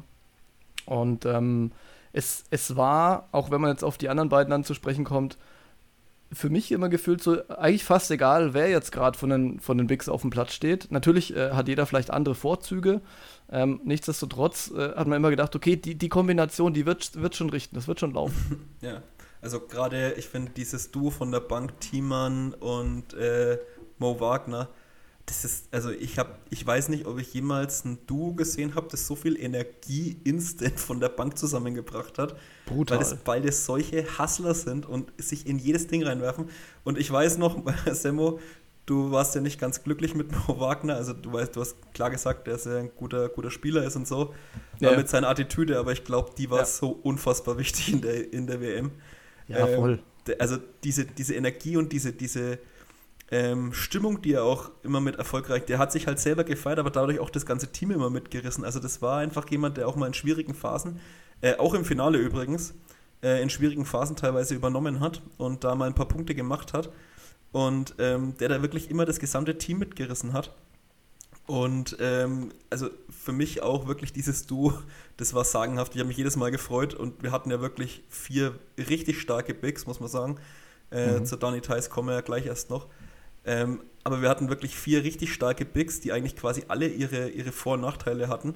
Und das sieht man auch an der Minutenverteilung, weil äh, Daniel Theiss 22, Joe Vogtmann 20, Johannes Thiemann 18,5 und Mo Wagner 18. Also die haben quasi sich die Spielzeit wirklich geviertelt fast. Also je nachdem, wer da gerade noch ein bisschen besser war, mal ein bisschen spielbarer war, ähm, gut drauf war und so. Und das ist auch mein Eindruck von dem Team, weil das waren wirklich die vier Jungs. Ich, ich wüsste jetzt gar nicht, wen ich da mehr als den anderen hervorheben sollte, weil die haben alle ihren Job so genial gemacht und alle ihre Stärken richtig eingebracht. Und äh, wie gesagt, da gerade die zwei von der Bank, also ich, das ist einfach ein Riesentrumpf gewesen, dass du Thiemann Wagner von der Bank bringen konntest und da einfach instant immer gute Sachen äh, passiert sind. Und mhm. es war halt nicht selten, dass wir die Spiele dann genau dann äh, meistens uns abgesetzt haben, äh, wenn, die, wenn die Second Unit dann draufgekommen ist, wenn es davor mal schwer war, weil wenn die anderen dann wechseln müssen und dann wirklich ein krasser Drop-off in der, in der Spielerqualität kommt, dann kommen halt ähm, bei Deutschland Spieler, die halt dem erst, der ersten fünf kaum was nachstehen und dieser Qualitätsunterschied hat sich meistens wirklich recht schnell ausgezahlt. Und äh, ja, dann auch noch mal ein paar Worte zu Mo Wagner. Ich finde den Typ, also klar, ich glaube, den hast du, wenn er gegen dich spielt. Das ist so ein ja. Typ, äh, Dylan Brooks oder äh, Avramovic. Aber das, ich finde die Attitüde einfach geil. Der Typ hat einfach immer Party gemacht, immer Stimmung gemacht. Du hast einfach gedacht, der hat immer Bock, der war immer auch mit 100% Emotionen dabei, wenn man sieht, wie der immer kurz vor Spielende auf, dem, auf der Bank gesessen war. Der war ja fix und fertig. Also das, ich fand das einfach richtig geil. Und ich mag solche Spieler, weil du brauchst solche Jungs einfach. Ich weiß, ähm, das ist nicht immer ganz populär, weil naja, äh, wenn der so rumschreit und die anderen anpöbelt und so. Aber genau solche Spieler brauchst du. Genau sowas macht oftmals den Unterschied, dass du, wenn es nicht gut läuft, äh, da einen hast, der dich dann wieder mit, mitnimmt und dann wieder aufrichtet. Und ähm, wenn du den nicht hast, dann kommst du schnell in so eine Abwärtsspirale. Und deswegen finde ich diesen Typen so geil, auch wenn es vielleicht nicht ganz so populär ist bei ihm, aber also mir hat äh, Mo Wagner wirklich wahnsinnig Spaß gemacht und nicht erst nach den ganzen Interviews, weil also der Typ ist, glaube ich, einfach wirklich immer gut drauf. Also ich glaube, das ist nicht gespielt, sondern ich habe jetzt fünf, sechs verschiedene Szenen-Interviews gesehen von ihm und der wirkt einfach wirklich immer total entspannt und geil drauf. Ja, die zwei von der Bank klingt für mich nach wie vor so wie die zwei von der Tankstelle. die Supernasen. Aber genau. Ähm, ja, zu Mo Wagner so alles Wichtige gesagt. Ähm, ich habe bei ihm immer so das Gefühl, äh, während Franz jetzt gefühlt jeden Monat oder jedes Spiel besser wird, wird er einfach ständig verrückter oder, oder, ja. oder wahnsinniger. Also der ist, der ist so invested, das, das ist unglaublich. Und deswegen, ähm, ich glaube, das führt auch tatsächlich ein bisschen dazu, dass er in NBA ähm, neben natürlich all seinen spielerischen Qualitäten, die er vor allem offensiv hat, ähm, dass er diesen Platz da in der Liga hat, weil er hat auch, äh, das ist jetzt kein Vergleich zu Dennis Schröder oder sowas, aber es ist auch diese Attitüde und so, mit der kannst du eben dann auch nochmal einen Schritt machen. Das unterschätzt man manchmal. Dieses Glauben an sich selbst und das Glauben an die Teamkollegen und sowas, das ist dann der Unterschied, weil es gibt so unfassbar viele talentierte Bas Basketballer und es läuft halt so viel auch über Situationen, über ähm, ja, über eben die Attitüde. Und da ist Mo Wagner auf jeden Fall ein hervorragendes Beispiel. Aber äh, lasst uns mal zu dem anderen Big noch springen, über den wir irgendwie noch gar nicht so richtig gesprochen haben, äh, nämlich Daniel Theiss. Ähm, der, also ich, ich weiß nicht, wie es euch ging, aber ich war in der Vorbereitung schon, schon fast ein bisschen überrascht. Ich meine, keine Frage, dass Daniel Theiss ein toller Spieler ist und so. Aber er hat halt letztes Jahr einfach fast gar nicht gespielt in der NBA. Mhm. Ähm, da musste man eigentlich meinen, dass er ziemlich eingerostet ist oder so. Ähm, und der sah ja so gut aus in der, in der Vorbereitung schon. Hat er selber auch ähm, gesagt, ne? Äh, bester mh. Daniel, ja. fittester Daniel Theiss aller Zeiten. Glaube ich auch. Ja, ja, genau. Absolut. Und ich meine, jetzt im Finale, klar, da stehen jetzt irgendwie zwei Punkte in 23 Minuten. Da hat er auch mal ein paar andere einstellige Spiele. Ähm, aber da ist auch mal eins mit 21 Punkten, eins mit 14 und so. Und vor allem defensiv halt ähm, auch geliefert. Da hat so viel gepasst. Und ich meine, dazu kommen natürlich diese, dieses Duo äh, Dennis Schröder, Daniel Theiss, das ist einfach automatisch. Also ich, immer wenn Dennis Schröder irgendwie einen äh, Lobpass oder irgendwas zu äh, Dennis Theiss macht, äh, zu Dennis Theiss sage ich schon, so, so sehr sind die beiden verschmolzen. zu viele Dennis im Team. Ja, zu Daniel Theiss macht, da bin ich einfach so sicher, dass der drin ist, weil die exakt wissen, wie sie miteinander spielen müssen. Äh, also sie kennen sich halt tatsächlich einfach, seit sie Kinder sind. Mhm. Ähm, und deswegen hatte ich auch, ähm, das kann man vielleicht hier einschieben, äh, in dieser Szene, als es ein bisschen vermeintlichen Zwist auf der Bank gab, äh, wenig Sorgen. Also die beiden wissen, glaube ich, wie sie miteinander reden. Und es gehört dazu. So, und ähm, hat das Ganze im Endeffekt ja auch nur noch mal weiter angeheizt. Danach haben sie sich geherzt. Ähm, ja, und äh, auch Daniel Theiss mit einem absoluten Top-Turnier. Ich kann noch nicht so richtig einschätzen, wie das in der NBA jetzt für ihn weitergeht. Die Teams haben natürlich gesehen, auf welchem Level er noch sein kann. Ähm, so, also ich sehe ihn eigentlich schon noch weiterhin jetzt auch in der Liga. Ja, äh, klar. Gerade so mit einer Mentorenrolle und so. Also, weil es wirkte zuletzt so ein bisschen, als ob er vielleicht rausfallen könnte oder so. Aber dafür ist der, der Typ einfach zu gut. Ja. Das, das glaube ich ehrlich gesagt, das mit dem Rausfallen glaube ich gar nicht, weil das Ding ist, ähm, also als äh, Boston-Fan habe ich ihn natürlich in besser Erinnerung, weil er da einfach unfassbar wichtige Rolle gespielt hat und ich glaube, da waren auch immer wieder Begehrlichkeiten in der Liga da, ähm, von, von vielen Teams, die gemerkt haben, okay, einer wie Daniel Theiss, der könnte uns helfen. Dann war er halt äh, längerfristig irgendwie nicht fit, war verletzt, jetzt bei Indiana ja quasi gar nicht gespielt. Ähm, das heißt, er konnte dann noch gar nicht so richtig zeigen, wie er drauf ist. Er ist ja auch noch nicht so furchtbar alt oder so, sondern er war halt einfach jetzt, äh, jetzt mal ein Jahr halt äh, hauptsächlich verletzt. So. Und als er dann gesagt hat, er ist, er ist der fitteste und beste Daniel Theiss ever, habe ich gedacht, ja, gut, okay, guter Spruch irgendwie zum Anfang, hat noch keinem geschadet irgendwie, jetzt muss er halt auch ein bisschen was zeigen. Und äh, dann hat er aber auch genau das gezeigt. Also es war kein Gelaber oder so, sondern er ist offenkundig, äh, also ich weiß gar nicht, äh, fitter im Sinne von, er hat irgendwie agiler gewirkt auf mich. Er hat wesentlich durchtrainierter gewirkt, als er sonst war. Er hat auch, glaube ich, ein paar Kilo abgenommen. Also er war viel mobiler irgendwie, als man so von ihm gewohnt war. Und er ist ja jetzt grundsätzlich so schon keiner, der irgendwie fürchtlich unmobil oder im, nee, wie nennt man es dann? Ihr wisst, was ich meine, also der nicht mobil ist. Ähm, deswegen, ich glaube schon, dass er zwar irgendwie in den Indiana jetzt momentan aus meiner Sicht fast ein bisschen falsch aufgehoben ist, weil die mit diesem jungen Kader, den sie haben und ja durchaus auch einigen Big-Talenten irgendwie ihn eigentlich gar nicht wirklich brauchen. Es kommt vielleicht ein bisschen an auf die Ambitionen, die, wir, die sie haben, aber da können wir dann in der Season Preview zu den Pacers nochmal drauf zu sprechen kommen. Aber ich sehe mehrere Teams, ehrlich gesagt, in der NBA, wo ich mir ihn sehr gut vorstellen könnte und die ihn auch brauchen könnten. Also da habe ich gar keine Sorgen. Jetzt hier im Team, wie ihr schon gesagt habt, ähm, wenn er irgendwas mit äh, Dennis Schröder zusammen gemacht hat oder andersrum, dann war es einfach automatisch drin.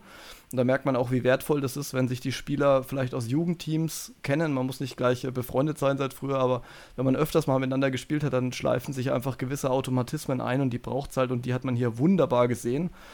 Ähm, er hat auch hier und da mal, obwohl jetzt seine Quote ausgerechnet in dem Punkt jetzt nicht besonders gut war, aber auch mal einen wichtigen Dreier getroffen. Also er, der war rundum wichtig und äh, um noch kurz ein, ein, Wort zu Mo zu sagen, ich hatte vorher, wie du es gesagt hast, Ben, war ich nicht so hundertprozentig überzeugt, weil ich gedacht habe, das kann auch schwierig werden mit jemandem, der so vielleicht dann auch an den falschen Stellen einfach mal die falschen Fouls bringt, weil ich finde, bei Mo Wagner haben wir jetzt bei den Magic neben vielen guten Sachen auch immer mal wieder gesehen, dass er komplett durch überdreht hat, dass er vielleicht mal vom Platz geflogen ist, dass er irgendwie wirklich Fouls gemacht hat, wo ich dann sagen würde, okay, das war jetzt nicht irgendwie aus Versehen oder nur aus Überdrehen, sondern das, das war einfach, das war einfach scheiße. Ähm, aber sowas hat er überhaupt gar nicht gebracht, sondern er war halt einfach zu 100 95% invested und es ist ein ganz schmaler Grad natürlich zwischen, zwischen äh, irre sein und äh, dann einen positiven Effekt haben, indem man halt äh, volles Vollgas gibt, aber bei ihm, er war immer auf der positiven Seite damit, muss man sagen. Und das Schöne ist halt immer bei ihm zu sehen, wenn, was weiß ich, er holt irgendwie einen Rebound oder so, pflückt den oder wird dann gefault, wie sofort die Faust hochgeht und sofort der Mund aufgerissen wird und er sofort dann seine äh, Mischung aus Freude, Erleichterung und aufgestauter Wut daraus brüllt. Ähm, ist, ist beeindruckend. Thais ist ein ganz anderer Typ äh, im Übrigen, also auch wesentlich ruhiger ähm, und doch auch jemand, der, der sehr, sehr viele Emotionen gezeigt hat hier jetzt wieder im Spiel. Also es äh, hat mir insgesamt gut gefallen bei allen ja. Vieren. Ja, also Thais auch nochmal ganz kurz, vielleicht mit einem Career-Game gegen die Amis. Mhm. Also ich wüsste zumindest nicht, ob er schon mal ein besseres Spiel gemacht hat. Äh, der war ja komplett äh, locked in und äh, quasi jeder Wurf ein Treffer, egal was er gemacht hat, irgendwann zwischenzeitlich auch aus der Mitteldistanz. Also er ist jetzt nicht unbedingt der Shooter vor dem Herrn. Aber das war wirklich richtig stark, was er da gezeigt hat. Ähm, und ich denke, äh, dann können wir auch zu den letzten beiden kommen, äh, wenn ihr nichts dagegen habt, äh, die ja auch wirklich äh, quasi den Kader dann gar abrunden. Ähm, die zwei, die, was man auch so hört, äh, vor allem fürs Teamgefüge und für die Stimmung dabei waren ähm, David Kramer und ähm, Nils Giffey. Die beide auch, ich glaube, wenn Not am Mann gewesen wäre, wären beide immer da gewesen. Also man hat ja. bei David Kramer, äh, Kramer glaube ich, auch gesehen, dass der ein äh, wirklich starker Shooter ist, der dann auch gerne, gerne mal, wenn er reinkommt, schnell ein paar Dreier werfen kann und treffen kann. Ähm, der aber vor allem, auch da kann man sich auf, aufs Hörensagen verlassen, ähm, vor allem für seine enorme positive Ausstrahlung und ähm, die immer gute Laune quasi dabei, weil man hat von vielen gehört, ey, der ist dabei, der hat einfach immer gute Laune, der hat immer Bock, der ist immer gut drauf. Und ich glaube auch sowas ist äh, gerade am Ende der Bank ziemlich wichtig, dass du da keine hast, die dann äh, meckern, weil sie mit ihrer Rolle nicht zufrieden sind.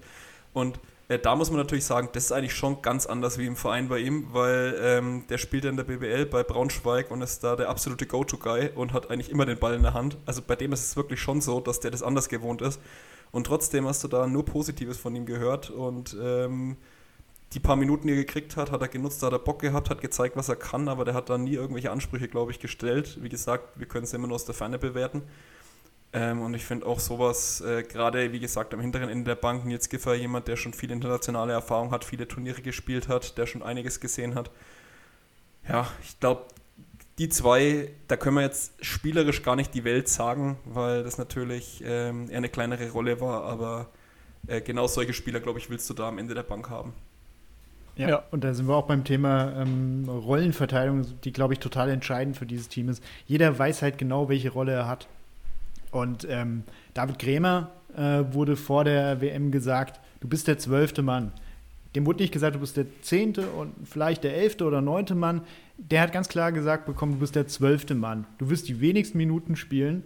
Äh, wenn wir Minuten geben, dann kriegen die eher noch Nils Giffey und sowas. Und so, so, ist es im Endeffekt auch passiert. Ähm, er hat genau das angenommen. Und genauso haben das eben Nils Giffey gemacht, hat das Nils Giffey gemacht. Genauso hat das Justus Hollatz gemacht, der ähm, ähm, der finde ich alternativlos war in dem Kader. Also den musstest du auf jeden Fall mitnehmen, weil du halt einen weiteren Ballhändler auch als Versicherung irgendwie noch gebraucht hast. Äh, hat ja seine Minuten dann auch gut gespielt und ähm, ja, genau, Nils Giffey auch seine, seine Würfe getroffen. Also hat alles gepasst. Und äh, er hat niemand stunk gemacht, das wisst ihr auch. Ja, also David Krämer für mich einfach der, das, das Sinnbild einer geladenen Waffe, die irgendwo auf der Bank rumliegt. Und du musst halt aber aufpassen, weil in dem Moment, wo du auf den Platz stellst, dann ballert er halt direkt los. Ähm, und trifft dann auch noch. Also von seinen paar Würfen, die er da bekommen hat, in den 4,2 Minuten im Schnitt die Hälfte getroffen. Insofern, äh, das, das ist ja auch eine Qualität. Ne? Also es gibt, es gibt auch viele Spieler, die müssen sich erstmal reinspielen. David Krämer braucht überhaupt gar kein Reinspielen. Der kommt einfach rein, knallt der einen rein, wird direkt wieder ausgewechselt. Ähm, und äh, also, äh, das, was willst du mehr ne? von, von Bankspielern, wenn, wenn die auch äh, so eine Rolle ausfüllen können? Ich finde das absolut großartig. Gut, jetzt haben wir das Team ausführlich gelobt. Ähm, witzigerweise spielt jetzt gerade parallel die deutsche Fußballnationalmannschaft. Ja, aber ganz kurz Demo davor, davor ja. noch. Ähm, haben ja, wir zwar nicht konkret aufgeschrieben, aber wir müssen unbedingt noch was zum Coach sagen. Ja, stimmt. Gordy Herbert haben wir gar nicht angesprochen. Ja, ich, ich bin der selber, Mann, der das Bild der WM geliefert ja, hat. Ich war jetzt lang, viele äh, Jahre selber Coach im Amateurbereich Mhm. Und äh, ich konnte es ihm unfassbar nachfühlen, natürlich. Na, klar nicht mit der Intensität wie bei, wie bei äh, Gordy Herbert, äh, der da am Ende wirklich komplett ausgepumpt war, aber ich kann es verstehen. Ähm, man ist so locked in, auch als Coach, und man, ist, man fiebert so mit, kann ja nicht wirklich was tun. Und ähm, nach so einem Spiel und auch wenn es ein Erfolg ist, man ist so leer, man ist wirklich vom, vom Kopf her. Also ich, ich, wir hatten auch letztes Jahr äh, alles oder nichts Aufstiegsspiel und äh, haben gewonnen und ich war am Ende auch wirklich komplett am Ende leer im Kopf. Äh, man kann gar nicht sagen, ob es anders ist, wenn man immer verliert, aber das war wirklich, ähm, ich konnte es ihm total nachfüllen und er ist halt der Macher des Erfolgs. Ne? Das mhm. darf man nicht vergessen. Klar haben wir eine goldene Generation auch irgendwie. So talentiert war er noch nie in der Nationalmannschaft. Ähm, aber was er aus den Jungs auch rausholt und er, er, also nicht nur, dass er auch scheinbar mit den Charakteren gut kann und äh, die Leute auch richtig einstellt und jedem seine Rolle vermitteln kann, sondern auch taktisch. Also wie oft hatten wir es, dass die Spiele bis zur Halbzeit knapp waren und im dritten Viertel auf einmal oder in der zweiten Halbzeit wir den Gegner komplett an die Wand spielen, auch gegen Serbien ja. im, im, im, dritten Viertel, gegen die das Amis im dritten Viertel. Viertel. Ja, es war so oft der Fall, dass, ähm, dass Gordon Herbert eine kleine Anpassung gemacht hat oder ein bisschen was umgestellt hat und, und es hat sofort gefruchtet und ähm, die Deutschen sind davon gezogen. Und ähm, für mich gebührt, also ich kann gar nicht genug betonen, wie viel Anerkennung diesem Mann gebührt, äh, der auch schon im reifen Alter jetzt mittlerweile, das darf man jetzt auch nicht vergessen, ne? also ist jetzt äh, kein junger Coach mehr, der sich da ähm, hinstellt und äh, dieses Team schultert und also quasi äh, wirklich bis zum Erbrechen coacht, hat man ja gesehen. Also ich habe echt gedacht, der ist in Ohnmacht gefallen zwischenzeitlich, mhm. als er dann nach dem Spiel da saß. Und ja, also ich kann, ich kann gar nicht genug Props für, für seine Leistung auch geben. Ähm, ist für uns natürlich immer ein bisschen schwer zu begut, äh, beurteilen, ähm, wie viel wirklich der Coach Anteil daran hat. Aber in dem Fall würde ich einfach behaupten, dass der Anteil, den Gordy Herbert und auch sein Co-Trainer äh, Klaus Perbers, der mit äh, genialen Interviews jedes Mal. Ich weiß nicht, ob der Mann, ob der sich gefreut hat nach der WM, keine Ahnung. Der hat keine Miene immer verzogen. Ähm, er soll angeblich gelächelt haben. ah, okay, kurz. okay. Bin ich mal gespannt, ob es davon auch ein, ein, ein Foto gibt. Ähm, aber, so schnell ja, konnte niemand reagieren. Ja, also wirklich Grund auch unfassbar sympathisch und das passt einfach genau ins Bild dieser, dieser gesamten Mannschaft.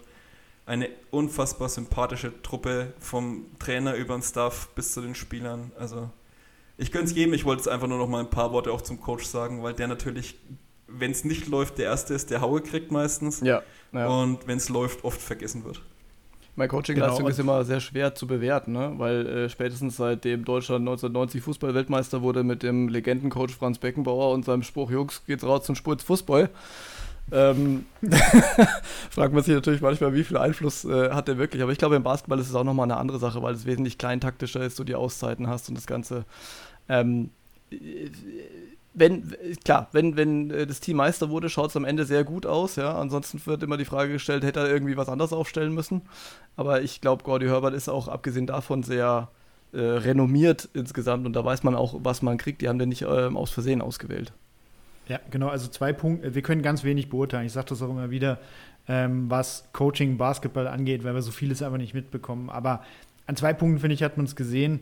Einmal ähm, die, dieser Wandel nach der Halbzeit, den du, Benner, ansprichst, ähm, der war ja vor allem oft auch defensiv. Also wenn du einfach merkst, der Coach stellt das Team, es ist, das ist nicht einfach zufällig passiert, sondern es muss ja irgendwie ein Einfluss gewesen sein, dass sich das Spiel verändert hat, äh, dass sie defensiv anders auftreten teilweise, reagieren auf die Dinge, die sie, die dann teilweise gekommen sind in der ersten Halbzeit. Das ist ein Einfluss, den konnte man schon sehen.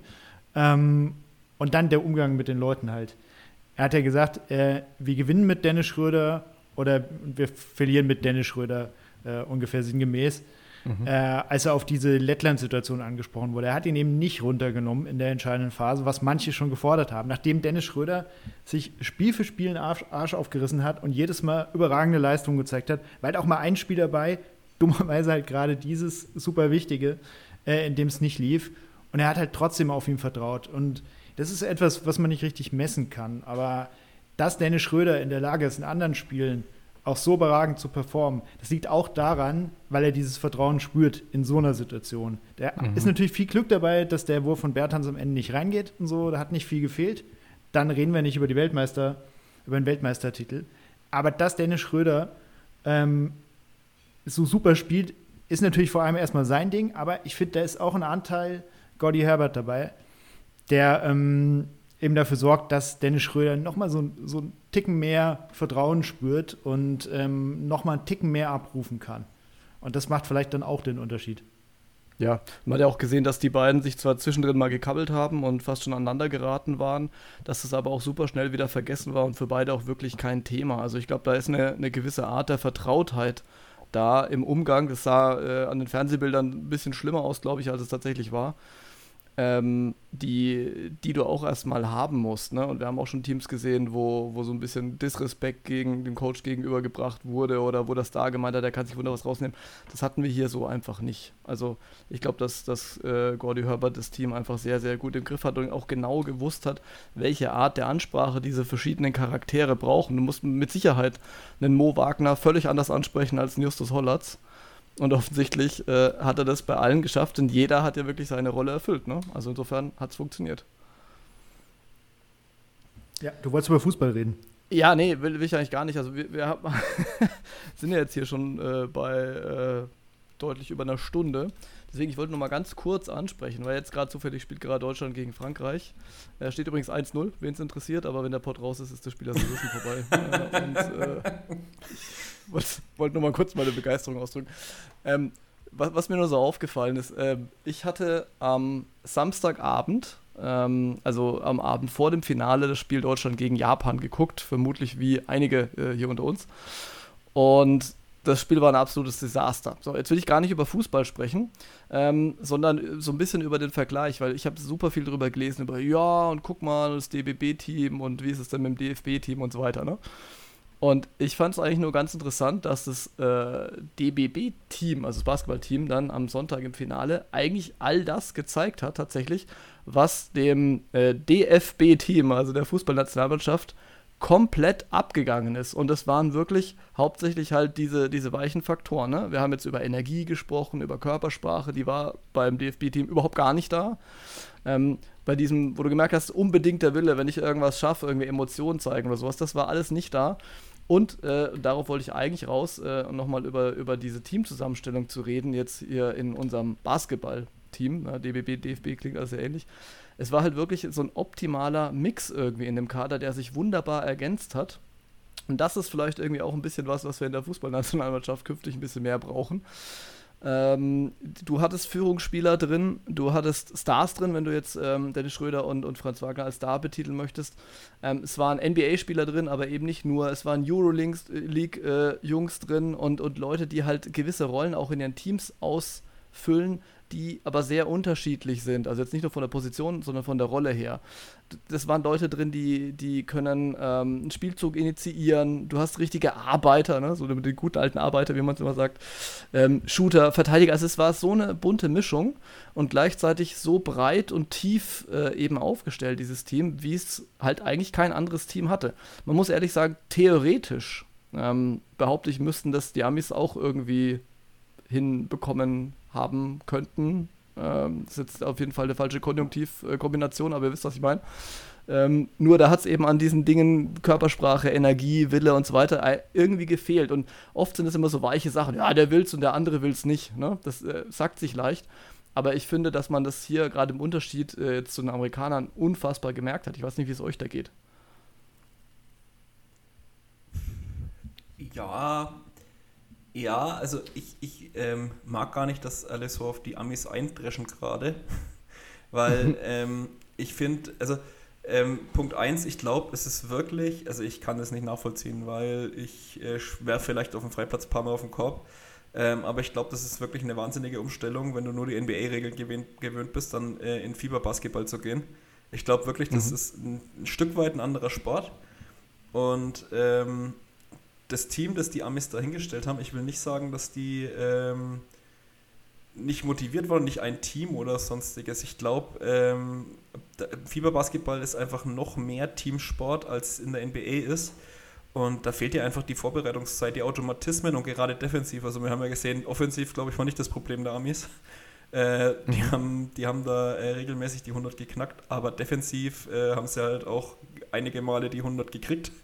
Und mhm. ähm, das ist, glaube ich, einfach ein, die, die, diese defensiven Rotationen, da waren ja keine schlechten Defender dabei. Ich meine, du hast Michael Bridges dabei gehabt, du hast Triple J dabei gehabt.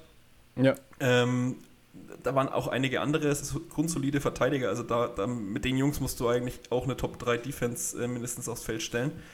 Ähm, das ist jetzt alles ein bisschen schwer zu sagen, weil das äh, nicht Pace bereinigt ist, wenn ich das äh, hier nachschaue, wie viele Punkte man gekriegt hat und so weiter. Ähm, aber die Defense war ja wirklich äh, die Achillesferse.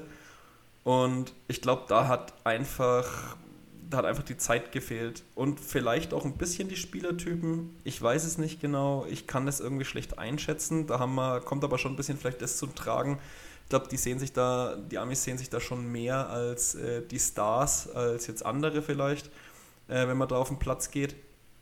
Also, äh, wenn ich vorher bei David Krämer gesagt habe, der dann äh, ganz klar trennen kann zwischen äh, Nationalmannschaft und äh, im, in der, im, im Team dann ist das, glaube mhm. ich, bei einigen in, von den Amis nicht ganz so.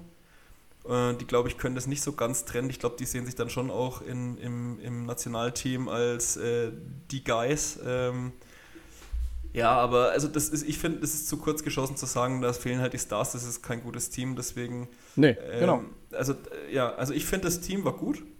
Und man darf nicht vergessen, äh, es sind zwei Punkte Unterschied am Ende im Halbfinale und wenn die ins Finale kommen, mhm. glaube ich, machen die es auch. Ähm, ich glaube, da war dann einfach auch ein bisschen die Anspannung raus im, im Spiel um Platz 3, weil die Amis kommen nicht, um Dritter zu werden. Die kommen, um Erster zu werden oder nichts. Das alles andere ist egal bei denen. Ähm, das kann ich, kann ich dann nicht mehr messen. Also ich glaube, wenn die dann, äh, wenn Anthony Edwards den einen Dreier, den er treffen kann, von der Birne dann noch gar macht, dann gewinnen die das Spiel vielleicht auch, ne? Und dann ist das alles mhm. ganz anders und dann sagen wir, ja, das Team ist Weltmeister geworden, krass. Ähm, deswegen finde ich es jetzt einfach ein bisschen komisch, da so drauf zu hauen. Ähm, was ich geil fände, es hat, glaube ich, Ole Frags gesagt, wäre, wenn man dem, dem Kern jetzt mal die Chance gibt, mehrere Turniere vielleicht so, so, so zusammenzuspielen. Addiert natürlich mit ein paar Stars, kommen wir vielleicht auch gleich noch zu.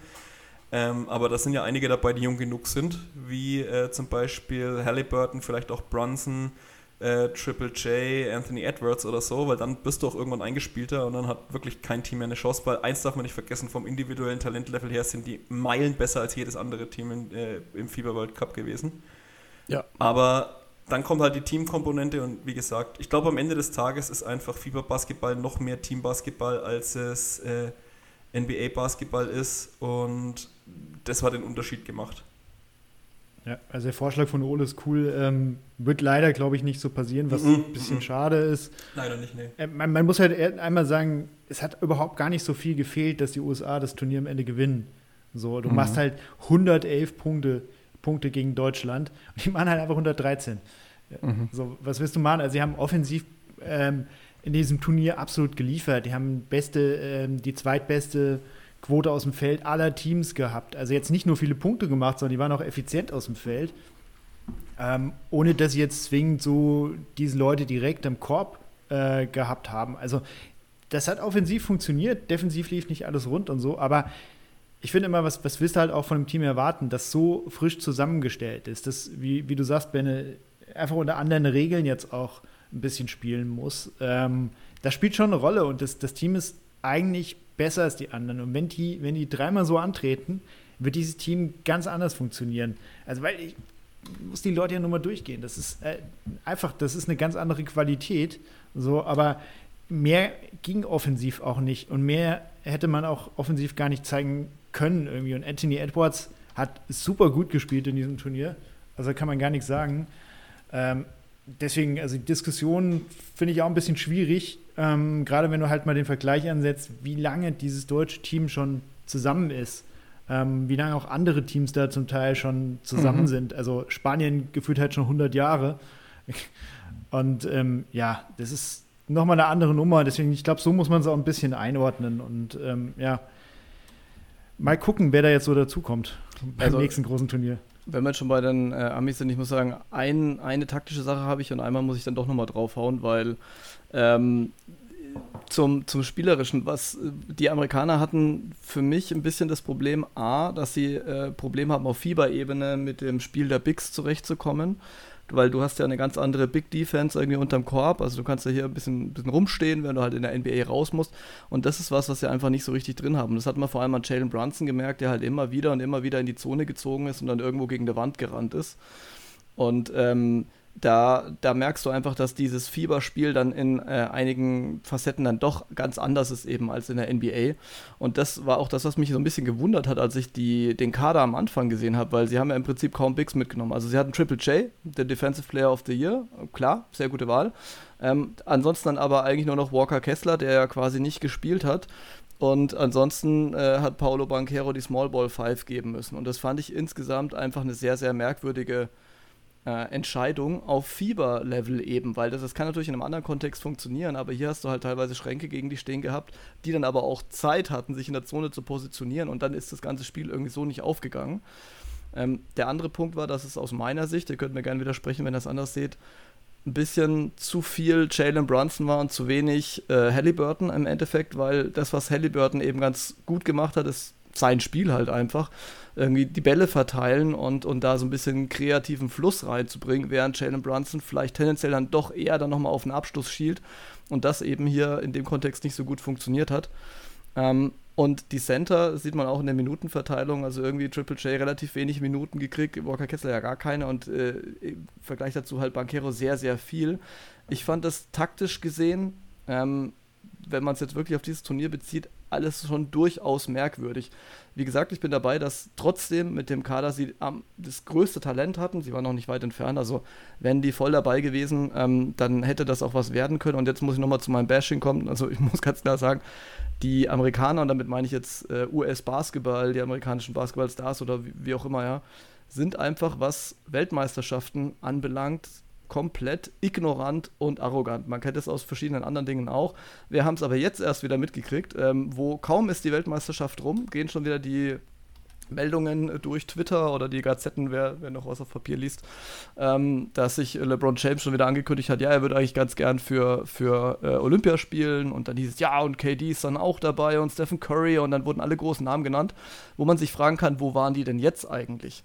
Und da muss man schon sagen, Klar, auch ohne die großen Namen, wie gesagt, hätten sie es gewinnen können, locker. Und das ist jetzt kein Bashing an die Spieler, die dabei waren, denn die waren ja dabei. Aber was mich eher stört, ist immer dieses, naja, Weltmeisterschaft, okay, wen interessiert's? Und äh, wir hatten ja die Diskussion, wir spielen jetzt hier den, den World Champion of the USA aus und nicht den World Champion of the World, also in der NBA. Aber eine WM ist halt doch was anderes und im Endeffekt gewinnt ein Team und dafür brauchst du halt dann die Spieler. Und ich, äh, es nervt mich einfach an, an äh, den Amerikanern, dass sie diese Turniere irgendwie nicht ernst nehmen und ich interpretiere das durchaus als eine gewisse Arroganz, die man ja dann durchaus auch beim einen oder anderen auch auf anderen Ebenen mal ähm, begutachten kann, wenn man dann so, was mir schon öfters passiert ist, dann als Deutscher ja. gefragt wird, wo Deutschland liegt in Afrika und, und so weiter. Ja? Also solche Fragen, die ich, kommen nicht umsonst. Ja, ich glaube, das darf man nicht ganz vermischen. Ich glaube, das Ding ist einfach, wir haben einen anderen Hintergrund, was WMs angeht. Bei den Amis ist ja das olympische Ding einfach viel höher was ja. bei uns jetzt, wenn du sagst, ah, olympisches Turnier, wir sind halt Fußball geprägt, ne? Wenn du jetzt sagst, ja, olympisches Turnier Fußball, sagen Leute, ja, ist schon okay, gut gemacht, äh, aber das ist halt nicht das Ding, ne? Wir sind mhm. da halt doch schon deutlich, wir haben es ja gerade mit Fußball gehabt, über den Fußball geprägt. Da ist halt WM einfach das größte der Dinge. Und die Amis haben da halt keine so richtige Sportart, wo das so ist, ne? Also ich sag mal, äh, Football, also populäre Sportart äh, Football, Baseball, Eishockey und Basketball, das sind halt alles keine Sportarten, wo du sagst, dass die WM ist das größte Turnier äh, überhaupt. Und ich glaube, das macht einfach den Unterschied. Ich glaube, das ist die, die, die, unterschiedliche Wahrnehmung ist einfach, ähm, wir sind so aufgewachsen, weil wir Fußball geprägt sind, dass WM einfach das höchste der Gefühle ist und deswegen sehen wir das auch als so wichtig an und sehen für uns persönlich, glaube ich, so ein, so ein olympisches Turnier einfach als nicht so groß an. Äh, ich weiß gar nicht, ob das so viel mit, äh, mit Arroganz zu tun hat. Ich glaube wirklich, das ist in der, äh, in der öffentlichen Wahrnehmung einfach nicht so wichtig. Und wenn du jetzt mal schaust, beim Olympischen Turnier hast du bei uns, wenn es um Fußball zum Beispiel geht, was halt bei uns die, die, die Sportart Nummer eins ist, ähm, da hast du auch kaum Attention. Da kommen dann irgendwelche Leute, wo du denkst, der spielt Fußball, okay. ähm, ne, also jetzt übertrieben gesagt, halt gerade für mhm. Leute, die sich mit dem Thema nicht so auskennen. Ne? Und ähm, deswegen glaube ich, dürfen wir das gar nicht, ähm, dürfen wir das gar nicht äh, so als krasse Arroganz wahrnehmen, sondern ich glaube, das ist einfach ein komplett andere, anderes Gefühl für die Wertigkeit von so einem Turnier.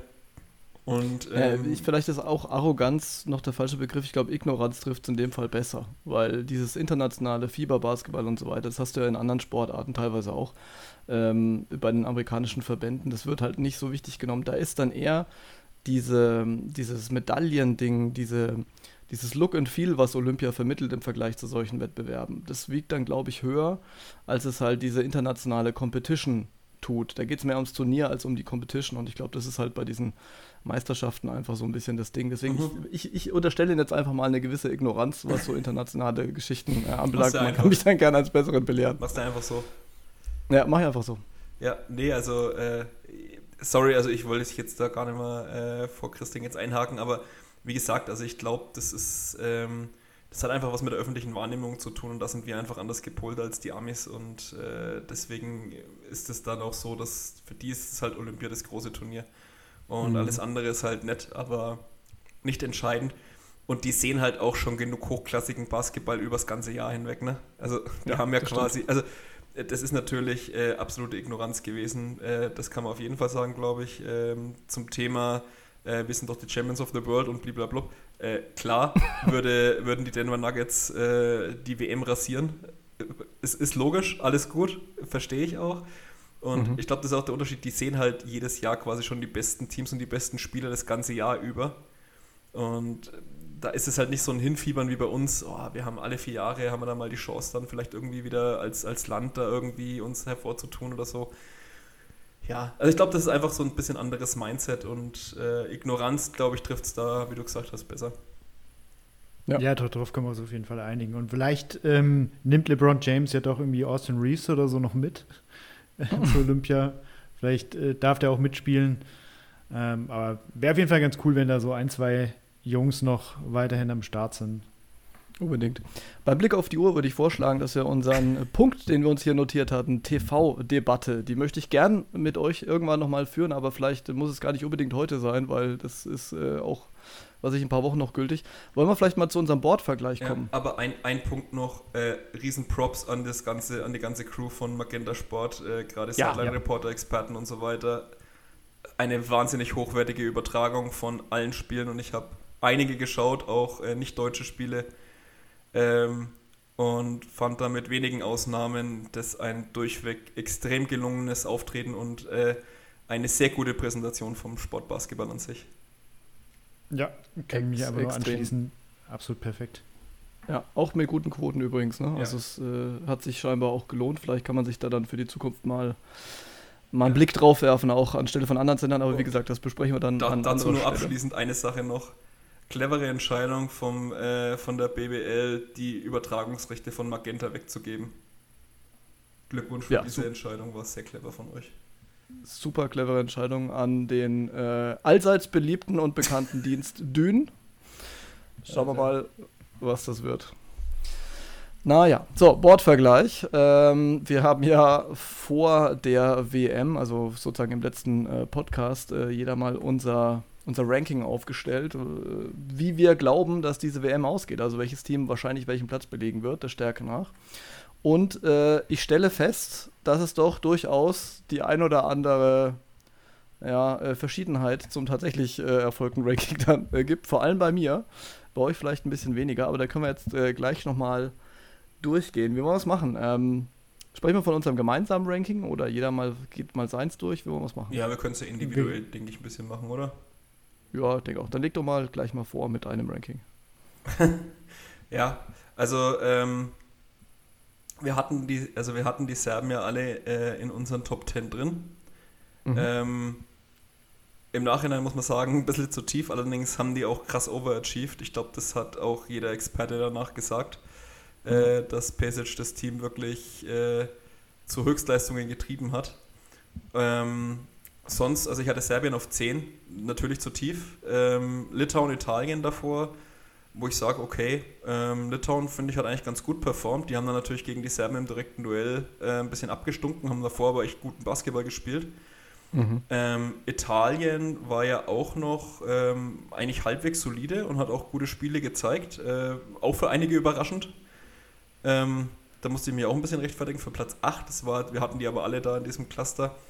Ja. Ja, und ähm, ich hatte damals ja schon gesagt, ähm, also eins USA, zwei Kanada, da würde ich auch nach wie vor bleiben, muss ich ehrlich sagen. Also das finde ich jetzt keinen krass, krass falschen Take. Ähm, ich habe ein bisschen unterschätzt, dass dieses Thema Eingespieltheit und Fieberregeln dann vielleicht doch für solche Teams ein bisschen größeres Problem ist, als es äh, eigentlich ist.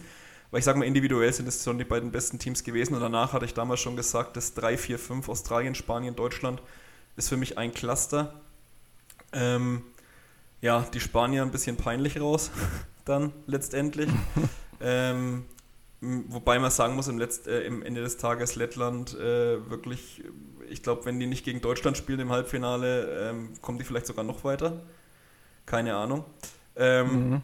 Ja, Australien, das war wirklich peinlich. Also gerade das Spiel gegen Slowenien, ich weiß nicht, ob ihr es geschaut habt, aber Halleluja, also wow, also das war wirklich, das war so das unterirdisch. War das war ja. so unterirdisch, Gottes Willen. Ich habe mir, das da, hab mir das in Kroatien am Strand angeschaut, habe die Zeit in der Sonne genutzt für dieses Spiel und ich bereue es, weil das war wirklich ein Grotten, Grottenspiel.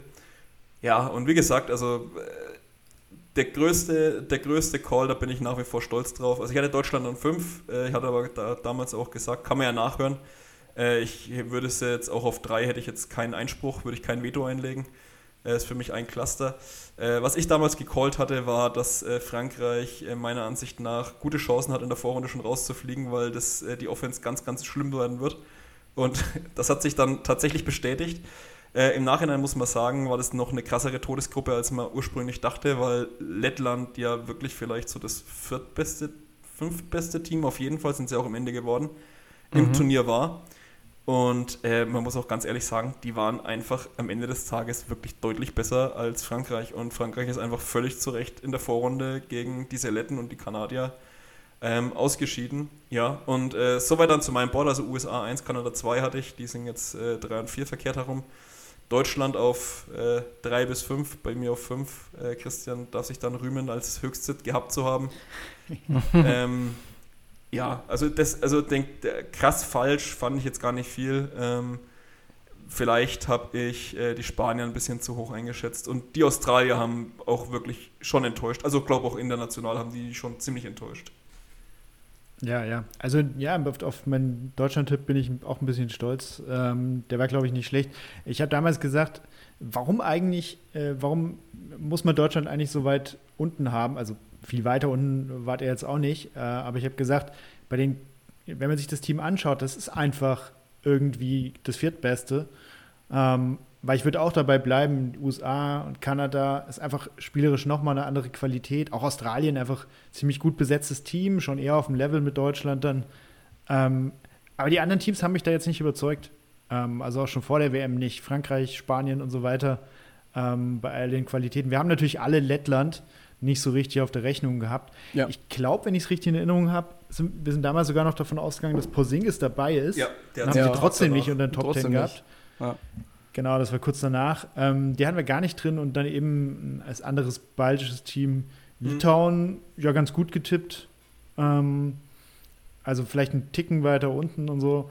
Ähm, ich hatte auch, ich hatte natürlich USA auf 1, Kanada auf 2, hatte Australien auf 3. Australien muss man sagen, die haben wir alle auf 3 gehabt. Ähm, die hatten auch ein bisschen Pech mit dem Turnierbaum, muss man sagen. Also es gab andere Teams, die durchaus einfachere Wege ja, hatten. Das ähm, hatten wir ja auch gecallt, ne? die, die Teams aus der Gruppe ja. A und B, die äh, gerade Italien, also ich glaube, wenn die in mhm. irgendeinem anderen Zweig des Turniers sind, dann kommen die nicht ins Viertelfinale. Das ist ja. relativ klar. Genau, ich war auch mit Frankreich. Ähm, Frankreich hat mich einfach überhaupt nicht überzeugt vorher. ich habe sie trotzdem auch wie du irgendwie noch auf 5 gehabt. Ich habe sie irgendwie trotzdem noch auf 5 gehabt. Äh, man hätte vielleicht noch konsequenter sein müssen am Anfang, weil es war irgendwie klar, also dieses, natürlich, man sieht dann immer Rudi Goubert und ähm, ein paar andere noch, aber da fällt einem schon gar nicht mehr so viel mehr ein. Da war einfach so das Thema Ballhandling, wenn man mal ganz ehrlich ist, okay, was, was haben wir da überhaupt großartig erwartet? Ähm, ja, Slowenien war, haben, haben wir damals auch alle gesagt, ist ein bisschen schwierige Geschichte gewesen, weil Luka Doncic halt immer durchdrehen kann, ähm, aber alles drumherum irgendwie nicht ganz so überzeugend ist, ähm, gewesen ist. Also, ich glaube, ich lag jetzt auch nicht kolossal falsch, aber natürlich haben wir alle Serbien ähm, und Lettland so ein bisschen unterschätzt. Semmo, wie war es bei dir? Ja, also ich hatte ja den, wenn ihr euch erinnert, komplett äh, dämlichen Fehler gemacht, dass als ich äh, mein Board an Christian übermittelt habe, ich mir ja noch die Notiz gemacht habe, bitte noch Australien und Frankreich äh, dann tauschen, weil ich noch was dazu kommentieren wollte eigentlich. Habe es dann nicht gemacht. Dementsprechend hatte ich Frankreich auf 3 und Australien auf 7. Das war natürlich genau andersrum gemeint. Ähm, so oder so muss man sagen, dass Frankreich dann auf 18 gelandet ist, äh, wäre so oder so ein schlechter Call gewesen, wenn man ehrlich ist. Aber also äh, wir hatten es ja dann im Pod besprochen und äh, nachdem ihr das dann so ein bisschen auseinandergelegt habt, habe ich mir gedacht, ja genau, ihr habt natürlich vollkommen recht. Also mein Zutrauen ist auch äh, recht begrenzt. Dass sie dann dermaßen beschissen spielen, hätte ich jetzt auch nicht gedacht. Das war noch viel schlimmer als, als befürchtet. Insofern ähm, Respekt dafür und das war dann natürlich kein besonders guter Call von mir. Ich hatte auch die USA auf 1, Kanada auf 2, das hatten wir jetzt schon besprochen. Ähm, Australien dann dementsprechend auf 3, da war ich auch ehrlich gesagt ein bisschen ja, geschockt nicht, weil die Gruppe war ja wie gesagt hart, also irgendwer muss halt raus. Ähm, aber dass sie dann irgendwie mit dem Roster und äh, der Menge an NBA-Spielern dann irgendwie auf, auf 10 landen, das ist natürlich für das Land auch schon sehr enttäuschend. Ähm, wie gesagt, bei Deutschland, die hatte ich auf 6, da war ich ähm, deutlich skeptischer vielleicht nochmal als ihr. Ähm, was, ja, das ist ja vielleicht Typsache so bei mir, kennt ihr ja aus den NBA-Pods, äh, wenn es darum geht, wie schneidet Boston ab, denke ich auch immer so, kommt bestimmt noch Team 1, 2, 3 davor. Ähm, und ansonsten bin ich jetzt eigentlich nicht so unzufrieden. Klar, Serbien völlig unterschätzt, die hatte ich auf 8. Ähm, Litauen hatte ich auf 9, da bin ich relativ zufrieden. Italien auf 10. Ähm, das passt auch irgendwie. Und wie gesagt, Lettland äh, haben wir alle miteinander nicht gesehen. Ich auch nicht. Die werden ja, dann bei mir wir wahrscheinlich. Wir haben sie erwähnt. Wir haben sie zumindest haben sie erwähnt. Ich, ich habe gerade noch mal im Chat geschaut. Genau. Äh, ich habe noch geschrieben, close bei, äh, close bei mir, was nicht reingeschafft hat, Domrep und Lettland. Also zumindest ja. äh, war es knapp in meiner genau, damaligen also, Evaluation. Immerhin, also waren wir ja schon mal gar nicht so schlecht gelegen. Aber es ist so ist es halt. Ne, wie heißt immer ein Turnier oder beim Pokal heißt es immer, der Pokal hat seine eigenen Gesetze und äh, die WM offensichtlich auch. Und dann äh, fällt halt das ein oder andere Team mal hinten raus oder rutscht vorne rein. Deswegen gucken wir das Ganze, ja. Sonst wäre es ja auch irgendwie langweilig. Ne? Ja. Und äh, ich möchte auch nochmal meine Freude betonen, dass die USA nicht Weltmeister geworden sind. Und zwar nicht, weil ich die USA hasse oder sowas, ganz im Gegenteil. Äh, sondern weil ich mich immer freue, wenn ein Underdog gewinnt und auch wenn es jetzt nicht Deutschland gewesen wäre, wenn meinetwegen Litauen gewonnen hätte oder so, hätte ich auch extrem abgefeiert, weil sowas mag ich einfach. Gut, ähm, soviel zu unseren Boards. Dann sollten wir vielleicht noch mal ganz kurz zu sprechen kommen auf unsere ähm, ja, All-Star Fives, also auf unsere äh, Top 5 Teams. Die haben wir nämlich aufgestellt. Und dann äh, vielleicht noch als kleine Schmankerl sozusagen unsere, ich habe es jetzt mal Herzens 5 genannt, fürchterlicher Begriff, aber die Teams, die äh, aus Spielern, die wir am coolsten fanden. Wenn euch das nichts ausmacht, würde ich ganz gerne vorlegen, denn bei mir ist es relativ einfach. Ich habe hier meine, meine All-Star 5 aufgestellt. Dann ist mir aufgefallen, Moment, hättest du auch mal nachgucken können, was eigentlich die FIFA da so aufgerufen hat. Äh, die FIFA sage ich schon, die FIBA, Entschuldigung und habe festgestellt, okay, der Typ, der das bei der FIBA gemacht hat, der Praktikant und ich haben offensichtlich gleich gedacht. Äh, denn ich habe in meiner All-Star 5 tatsächlich auch sowohl Dennis Schröder als auch Shea Gilches Alexander, den Kanadier, als auch Anthony Edwards, als auch Bogdan Bogdanovic, als auch Luka Doncic. Also tatsächlich genau die gleiche Aufstellung. Und ich kann nur ganz kurz begründen, warum, weil ich glaube, die meisten von den Kollegen äh, werdet ihr auch haben. Ähm, aber Dennis Schröder, okay, der MVP des Turniers muss natürlich mit rein, brauchen wir nicht drüber reden. Äh, Shea Gilches Alexander mit 24,5 Punkten ähm, für so ein Turnier, für alle, die jetzt so NBA-Zahlen gewohnt sind, das ist sehr, sehr, sehr, sehr, sehr gut. Ähm, noch dazu 6,4 Rebounds und 6,4 Assists. Also der hat den, den Laden da geschmissen bei, bei äh, Kanada. Also richtig, richtig gut. Anthony Edwards, muss ich sagen, war der Amerikaner, der mich noch am meisten überzeugt hat. Ähm, vielleicht zusammen tatsächlich mit äh, Michael Bridges weil er einfach zwischendrin hast du gemerkt, okay, jetzt wird's eng und dann haben sich die ein bisschen mal gedacht, okay, dann muss halt Anthony Edwards den Ball kriegen und das hatte schon manchmal so ein bisschen, ohne die beiden jetzt direkt vergleichen zu wollen, aber so leicht Jordan-eske Züge, weil er so ein bisschen Tunnelblick rein und dann ab in die Zone und dann mhm. irgendeinen spektakulären Dank hinterher. Das fand ich schon echt beeindruckend. Ähm, wie, wie er sich da, obwohl er ja tatsächlich schon wieder einer der jüngsten war eigentlich und trotzdem schon direkt irgendwie so zum Führungsspieler da reingemausert hat. Ähm, Bogdan Bogdanovic, ähm, als der kann man so sagen, der beste Serbe. Ähm, und äh, ich finde in so einer All-Star 5, und das war auch so ein bisschen das, äh, was, was ich mir gedacht habe und offensichtlich ja auch der Ersteller dieses Rankings, da müssen ja irgendwie auch Spieler der besten Teams mit rein. Also muss auch ein Serbe mit rein und Bogdan Bogdanovic rechtfertigt das mit 19 Punkten, 3,3 äh, Rebounds, 4,6 Assists def definitiv. Und Luka Doncic fällt bei mir insofern ein bisschen raus, als Slowenien halt nur Platz 7 ähm, erreicht hat. Hätte man sich jetzt fragen können, ob man dann jetzt noch jemanden nimmt von der Mannschaft, die weiter oben gelandet ist. Aber mit 27 Punkten, 7,1 Rebounds, 6 Assists, 2,5 Steals, da hat er auch einfach mal wieder, wie man es halt auch kennt, teilweise von Dallas, alles gemacht. Ähm, das Problem ist halt, wenn er mal nicht alles macht oder so, dann ist es einfach nicht gelaufen im Team und äh, komplett alles machen konnte er auch nicht. Was ich zum Beispiel frappierend fand, war teilweise wieder seine Defense, die war mitunter noch, noch beschissener, als sie teilweise in der NBA ist. Also szenenweise kaum zum Zugucken, aber offensiv halt ähm, mal wieder sehr gut. Deswegen finde ich, kommt man um die 5 nicht rum. Ich weiß nicht, ähm, habt ihr denn Änderungen im Vergleich dazu?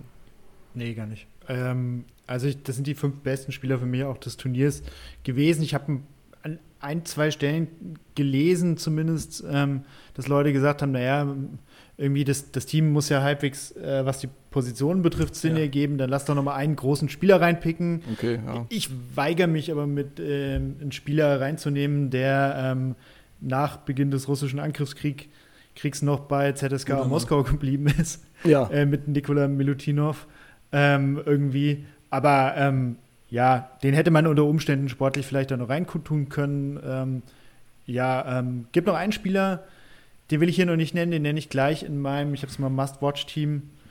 Mhm. Den habe ich noch dabei, über den habe ich zumindest mal ganz kurz nachgedacht, ähm, aber den erwähne ich vielleicht gleich nochmal. Äh, ansonsten, ich, wie gesagt, dieses Team ist für mich relativ klar eigentlich. Ja, ja. Nee, also ich äh, sehe es ähnlich. Die einzige Personalie, du hast es gerade gesagt, ähm, Luca, das, was man aber da auch absolut dazu erwähnen sollte, ist, dass hinter Luca halt wirklich gar nichts kam in diesem Team. Ne? Also ja. ähm, Schröder, äh, SGA, ähm, der Ant-Man und Bogi, die hatten halt alle auch noch veritable Mitspieler und also was Slowenien dann halt als Nummer 3, 4, 5, 6 da dabei hatte, das war halt schon hart und ich weiß gar nicht mehr, wer es gesagt hat, ne? Aber ich glaube, das war im Spiel, ähm, boah, ich weiß gar nicht, äh, was gegen, gegen Amerika, ich weiß gar nicht, nee, gegen wen hat, gegen wen hat Slowenien nochmal, äh, Slowenien raus?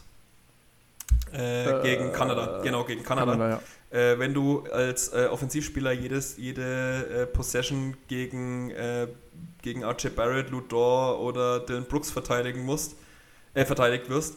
Und äh, auf der anderen Richtung SGA halt gegen, keine Ahnung, Clement Prepe, Prepelic oder sowas, dann ähm, ist es natürlich deutlich schwieriger, gegen solch erstgenanntere Spieler gute Zahlen und effizient aufzulegen, vor allem wenn sich alles auf dich konzentriert und du gar keinen dabei hast, sonst der da großartig was übernimmt.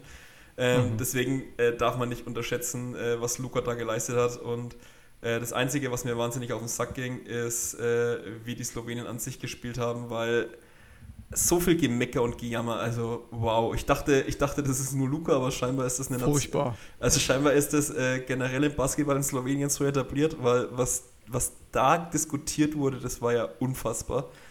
Und ähm, Luca hat es meiner Ansicht nach sogar noch schlimmer teilweise gemacht als in der NBA, was mich eigentlich ziemlich angekotzt ja. hat, muss ich ehrlich sagen, weil es war einfach nicht nötig.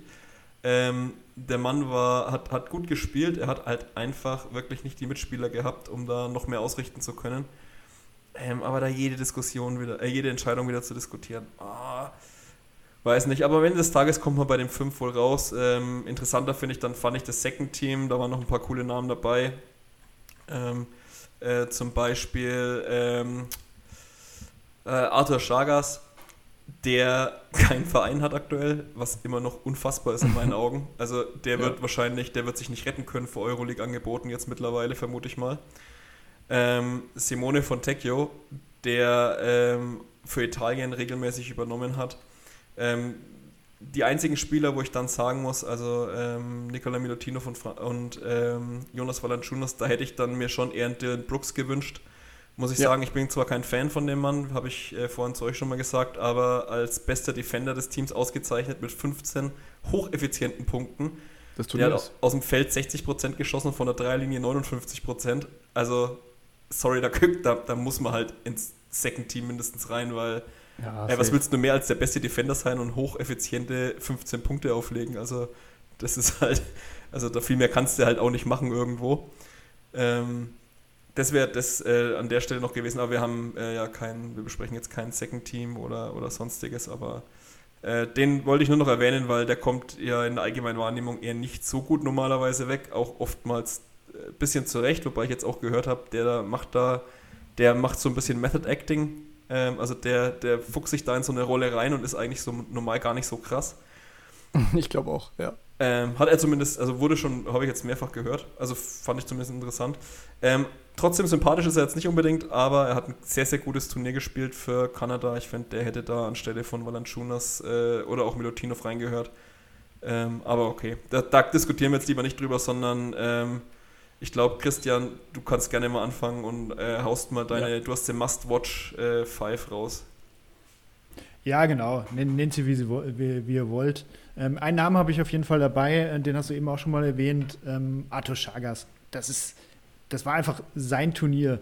Also, bei dem ich sogar so ganz, ganz kurz zumindest drüber nachgedacht habe, ob der nicht eigentlich sogar, ob man im First Team nicht unter Umständen über ihn nachdenken kann, weil Lettland eben so überzeugend war und dann äh, steht er irgendwie so ein bisschen stellvertretend für dieses Team. Äh, mhm. Aber das sind die anderen, das ist die Qualität der anderen einfach zu hoch. Ähm, und die Punkteausbeute ist dann vielleicht auch nochmal ein bisschen zu niedrig aber unter anderem äh, mit 17 Assists auch Assist-Rekord aufgestellt. Ja, ähm, seine, siebeneinhalb, seine siebeneinhalb Assists äh, mit nur zwei Turnovern im Schnitt, also die Assist-to-Turnover-Ratio einfach auch brutal gut. Äh, 23 Jahre alt erst. Ähm, hat ja eine Vergangenheit ähm, im Team von Dennis Schröder in Braunschweig und ähm, ja, viele Probleme eben mit äh, Verletzungen gehabt, kam bisher in seiner Karriere noch gar nicht so richtig zum Zug. Also da kann echt noch einiges, einiges auf uns warten. Also ganz interessanter Typ, auf jeden Fall Arthurs Chagas, der gehört für mich hier rein. Ähm, ich gehe mal die Namen gerade so durch, wen ich, mhm. ähm, wen ich noch im Team habe. Ein ähm, bisschen guardlastig, muss man, muss man sagen. äh, natürlich jemanden vom Südsudan, das versteht sich von selbst. Also äh, ein bisschen mein Team eigentlich in diesem Turnier. Ich, also um das kurz zu erklären, liegt ein Stück weit daran, also ich, in Südsudan gibt es, glaube ich, seit, ja, seit ein paar Jahren erst, ich meine, seit zehn Jahren ungefähr oder so. Mhm. Ähm, diese Spieler haben halt alle irgendwie äh, mehr oder weniger eine, ähm, eine Geschichte als Geflüchtete. Manchmal nicht selbst, manchmal sind es auch die Eltern, die geflüchtet sind.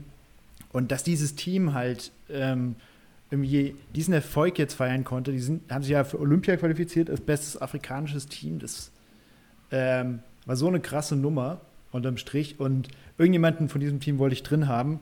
Carlick Jones hat halt einfach geliefert, ne? mhm. also richtig produziert, hat ja. auch ziemlich viele High-Scoring-Games gehabt. Dann ähm, einziger Spieler im Turnier überhaupt mit zweistelliger Assist-Zahl im Schnitt 10,5.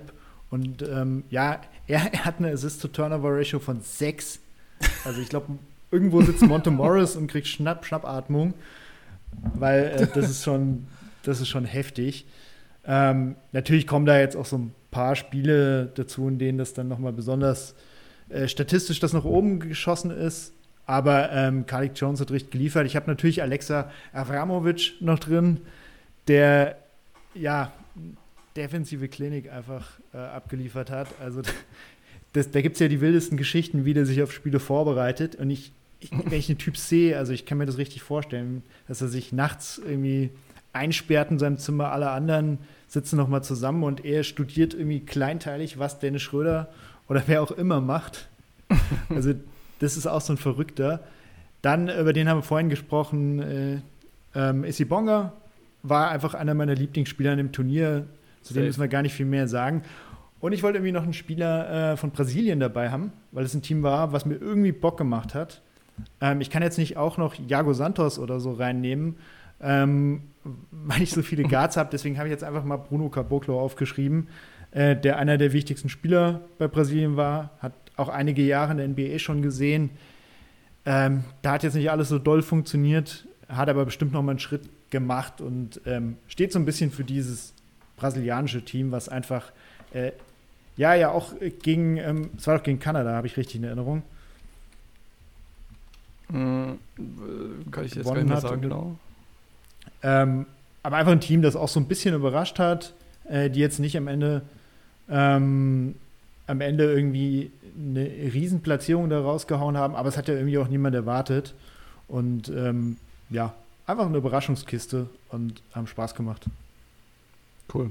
Wen, wen, wen hast du so in deiner Ich, ich glaube, du kannst es erstmal machen, weil ich habe nämlich, äh, das, ich habe es ein bisschen anders gemacht, aber ich habe auch ähnliche Spieler wie ihr drin. Ich habe nämlich eine, äh, wie es da auch, äh, wie ich es bei uns im Chat kurz angesprochen hatte, eine äh, unterer Turnierbaum Top 5, aber das sind eigentlich auch alle Spieler, die man halt äh, in dem Zug erwähnen soll. Deswegen glaube ich, dein, deine Spieler äh, decken sich mehr mit denen von Christian, glaube ich. Äh, ein bisschen, ja, tatsächlich. Also Kalik Jones habe ich auch mit drin. Ähm, auch, also erstens, weil er großartig gespielt hat, äh, 2010 einfach mal aufgelegt. Das ist schon extrem solide.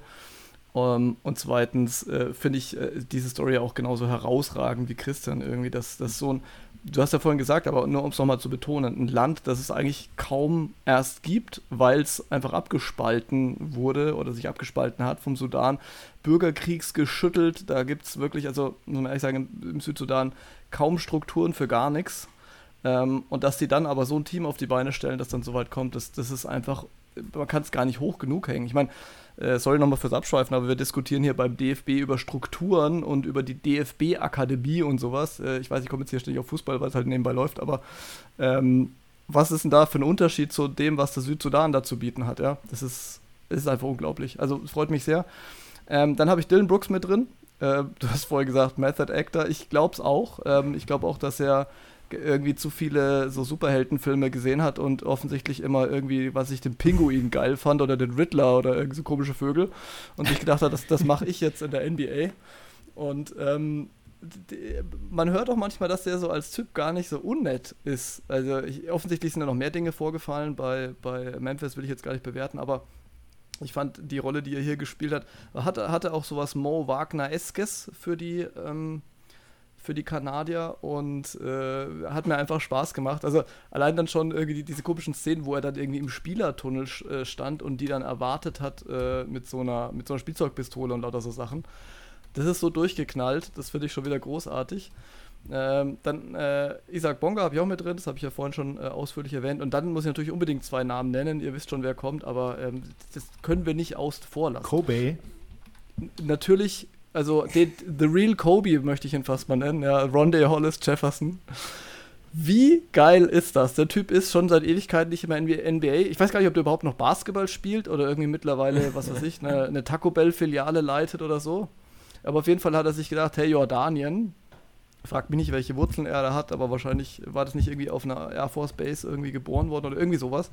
Auf jeden Fall, ähm, äh, er spielt einfach mal für Jordanien. Die sind natürlich auch spektakulär mit seiner großartigen Leistung letzter geworden. Äh, Hut ab. Aber ähm, 23,6 Punkte, 7,8 Rebounds, 4,4 Assists. Irgendwie hat er die ganze Show geschmissen. Und finde ich, ähm, es, du kannst halt keine WM-Highlights gucken, ohne irgendwie Rondé Hollis Jefferson äh, Kobe-Gedächtnis, Turnaround, Jumpshots direkt am Mann, früh in der Shotclock und die zwar vielleicht relativ wenig Sinn machen, aber dann dafür auch noch reingingen. Also großartig. Ich glaube, das Highlight-Tape von Ronda Hollis Jefferson dürfte so ziemlich das geilste sein von der WM. Vielleicht auch das lustigste oder beides. Und ähm, wenn wir schon bei Ronda Hollis Jefferson sind, dann dürfen wir auch Jordan Clarkson hier nicht unerwähnt lassen. Ähm, der für sein Heimatland, die Philippinen, äh, gespielt hat. 26 Punkte, 4,5 Rebounds, 5,2 Assists und phasenweise, also ich weiß nicht, ob ihr das Spiel gesehen habt, äh, war, war, das gegen China, glaube ich, ne? Ja, ja. Wo er einfach gesagt hat, drauf geschissen, hier spielt einfach Jordan Clarkson gegen China. Keine Ahnung, wer die anderen Dudes da sind, die dasselbe Trikot anhaben wie ich, aber ich mache das jetzt. Und genau mit diesem Mindset hat er einfach dieses Spiel gemacht und du hattest das Gefühl, da spielt irgendwie ein keine Ahnung, wie alt er jetzt gerade ist, 27-Jähriger gegen Dreijährige oder so. Also es war so frappierend, wie die einfach nichts machen konnten gegen Jordan Clarkson.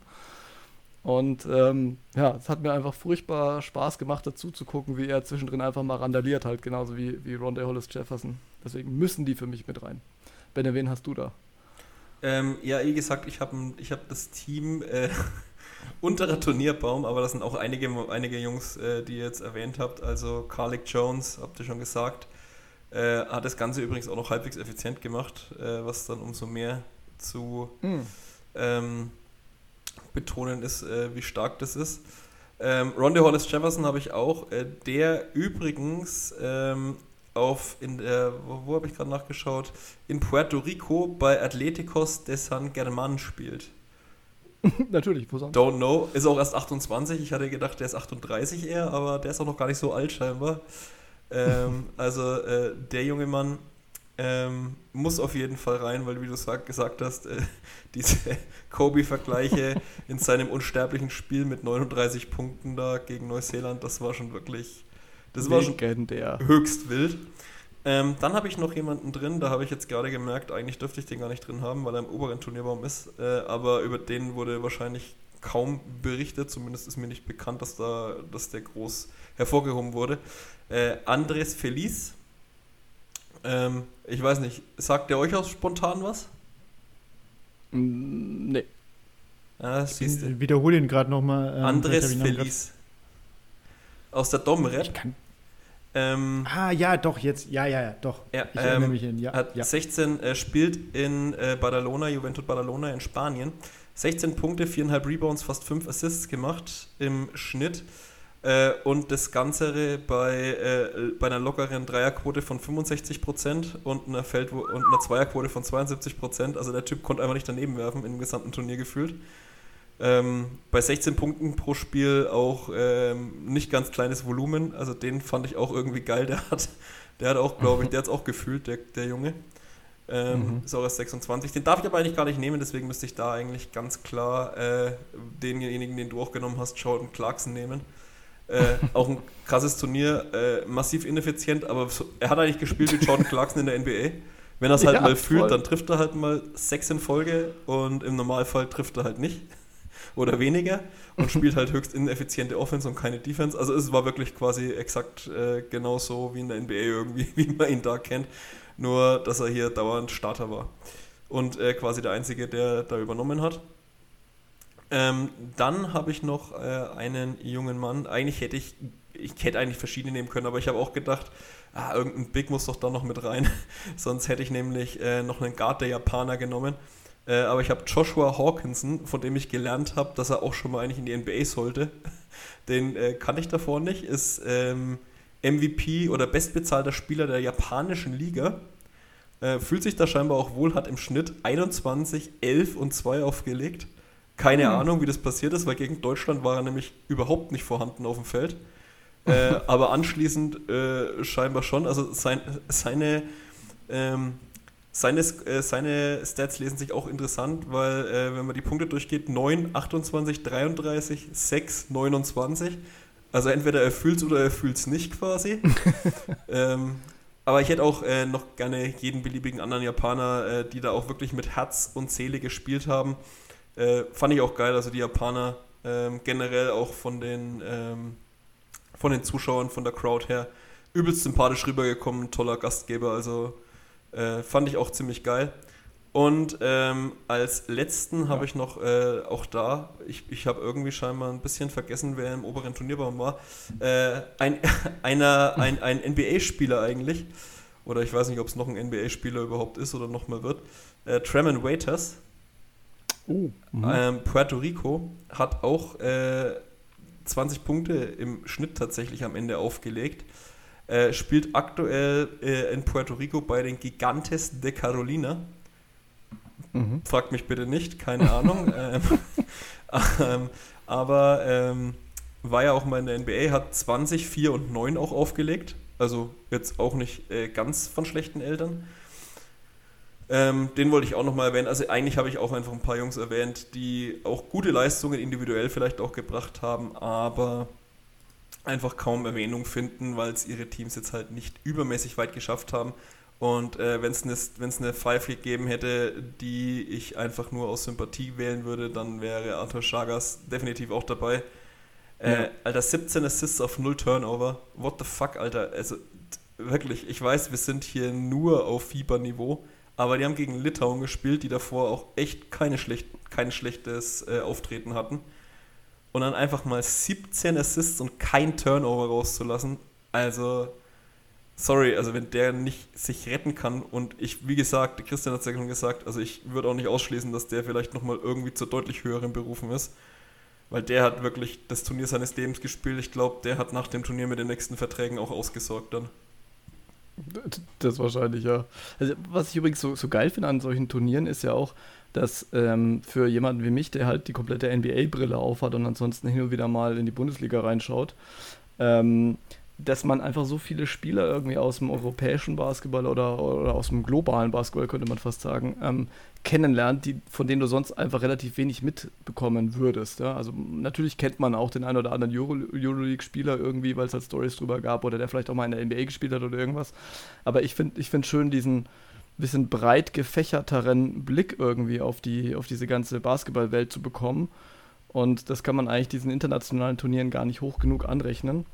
Ähm, und als wollte ich noch kurz hinterher schieben, weil ich es so witzig finde, ähm, Jordan Clarkson hat auch einfach mal 8,2 Dreier draufgehauen. Also ja. dafür, dass hier nur 40 Minuten sind. Exakt wie in der NBA. Exakt, exakt wie in der NBA und dem einfach alles egal ist und ja. der auch nochmal deutlich unter 30 Prozent dafür getroffen hat, ja. aber ja, geschissen. Wie in der NBA. ja. Ja, ich, ich glaube, wir müssen unsere Brille ein bisschen, ähm, unsere NBA-Brille abziehen. Demnächst äh, quatschen wir dann einfach über die Puerto-Ricanische Liga oder sowas. Ähm, und dann haben wir die, die, Leute auch alle auf dem Schirm. Ja, ja ich, ich, ich gucke jetzt nur noch jordanischen Basketball, weil ich, ich hoffe immer, dass Rondé da irgendwo rumläuft und. Ja, aber der spielt ja in Puerto Rico. Also. Ja, ist egal, ist egal. Das, Semone, da müssen wir jetzt, dann müssen wir jetzt äh, wöchentlich einen Update-Pod machen da.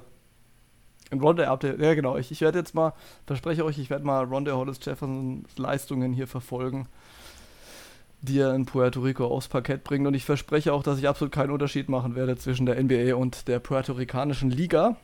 Dann feiert sich nämlich gleich doppelt so gut. Ähm, ja, ich würde sagen, wir sind durch. Ja. Ähm, habt ihr yes. da noch irgendwas, was ihr erwähnen äh, möchtet zu weil es euch halt irgendwie auf dem Herzen liegt. Wir sollten vielleicht der Vollständigkeit noch halber sagen, wir haben eigentlich fast alle aus dem All-Second-Team erwähnt, außer Franz Wagner, denn der ist da auch mit reingeraten. Den haben wir davor schon ausgiebig erwähnt, glaube ich. Richtig, aber halt nicht im Zusammenhang mit dem Team und äh, wollte nur sagen, hat er sich auch durchaus verdient. Äh, was bleibt? Also für mich bleibt, dass äh, hoffentlich dem Basketball generell ein bisschen mehr Aufmerksamkeit gewidmet wird. Ich glaube zwar irgendwie nicht so richtig dran, aber ich hoffe trotzdem, dass es vielleicht den einen oder anderen begeistert hat und ähm, er vielleicht einfach ein bisschen mehr verfolgt. Und wenn einfach nur jeder Hundertste, der sich jetzt casual angeschaut hat, dabei bleibt, ist es ja trotzdem schon ein Erfolg. Für diese ja. kleine, aber feine Bubble. Äh, auch wenn es keiner hört, wie gesagt, ich habe es vorhin schon mal erwähnt, vielen Dank an alle, die das so gut gefeatured haben und äh, dem Basketball auch eine coole Plattform gegeben haben. Und ich äh, bewusst nicht der ZDF, wir haben gesagt, wir reden da nicht drüber heute, äh, mhm. äh, sondern eben den Jungs bei Magenta Sport, äh, die da wirklich mit Herz, das waren wirklich Fans. Also ähm, die Moderation von Halbfinale und Finale war absolut genial in meinen Augen. Man hat die Emotionen gespürt und es war trotzdem noch sachlich und vor allem Expertise das sind Sachen, die mir einfach geblieben sind und äh, dann viele, viele Plays, äh, an die ich mich erinnern werde, wieder äh, an die Obstdreier äh, kurz vor Ende gegen, gegen die Amis, äh, wo äh, Halliburton auf der Bananenschale ausrutscht oder auch ähm, der Dennis Schröder-Move am äh, Ende des Spiels gegen Serbien, wo er den besten Verteidiger meiner Ansicht nach im Turnier einfach mal locker aussteigen lässt, nachdem er, und das will ich einfach, das ist das Letzte, was ich noch betonen will, weil das ist vorher ein bisschen untergegangen, wo wir über Dennis geredet haben, wo er davor 35 Minuten Bogdan Bogdanovic verteidigt, den mit Abstand besten Serben und in der zweiten Halbzeit einfach mal sagt, nö, ich mache alles in der Offense und ich verteidige einfach den besten Serben und der kriegt nicht mal mehr den Ball, der hat zwei Punkte in der zweiten Halbzeit gemacht, nachdem er in der ersten richtig wehgetan hat.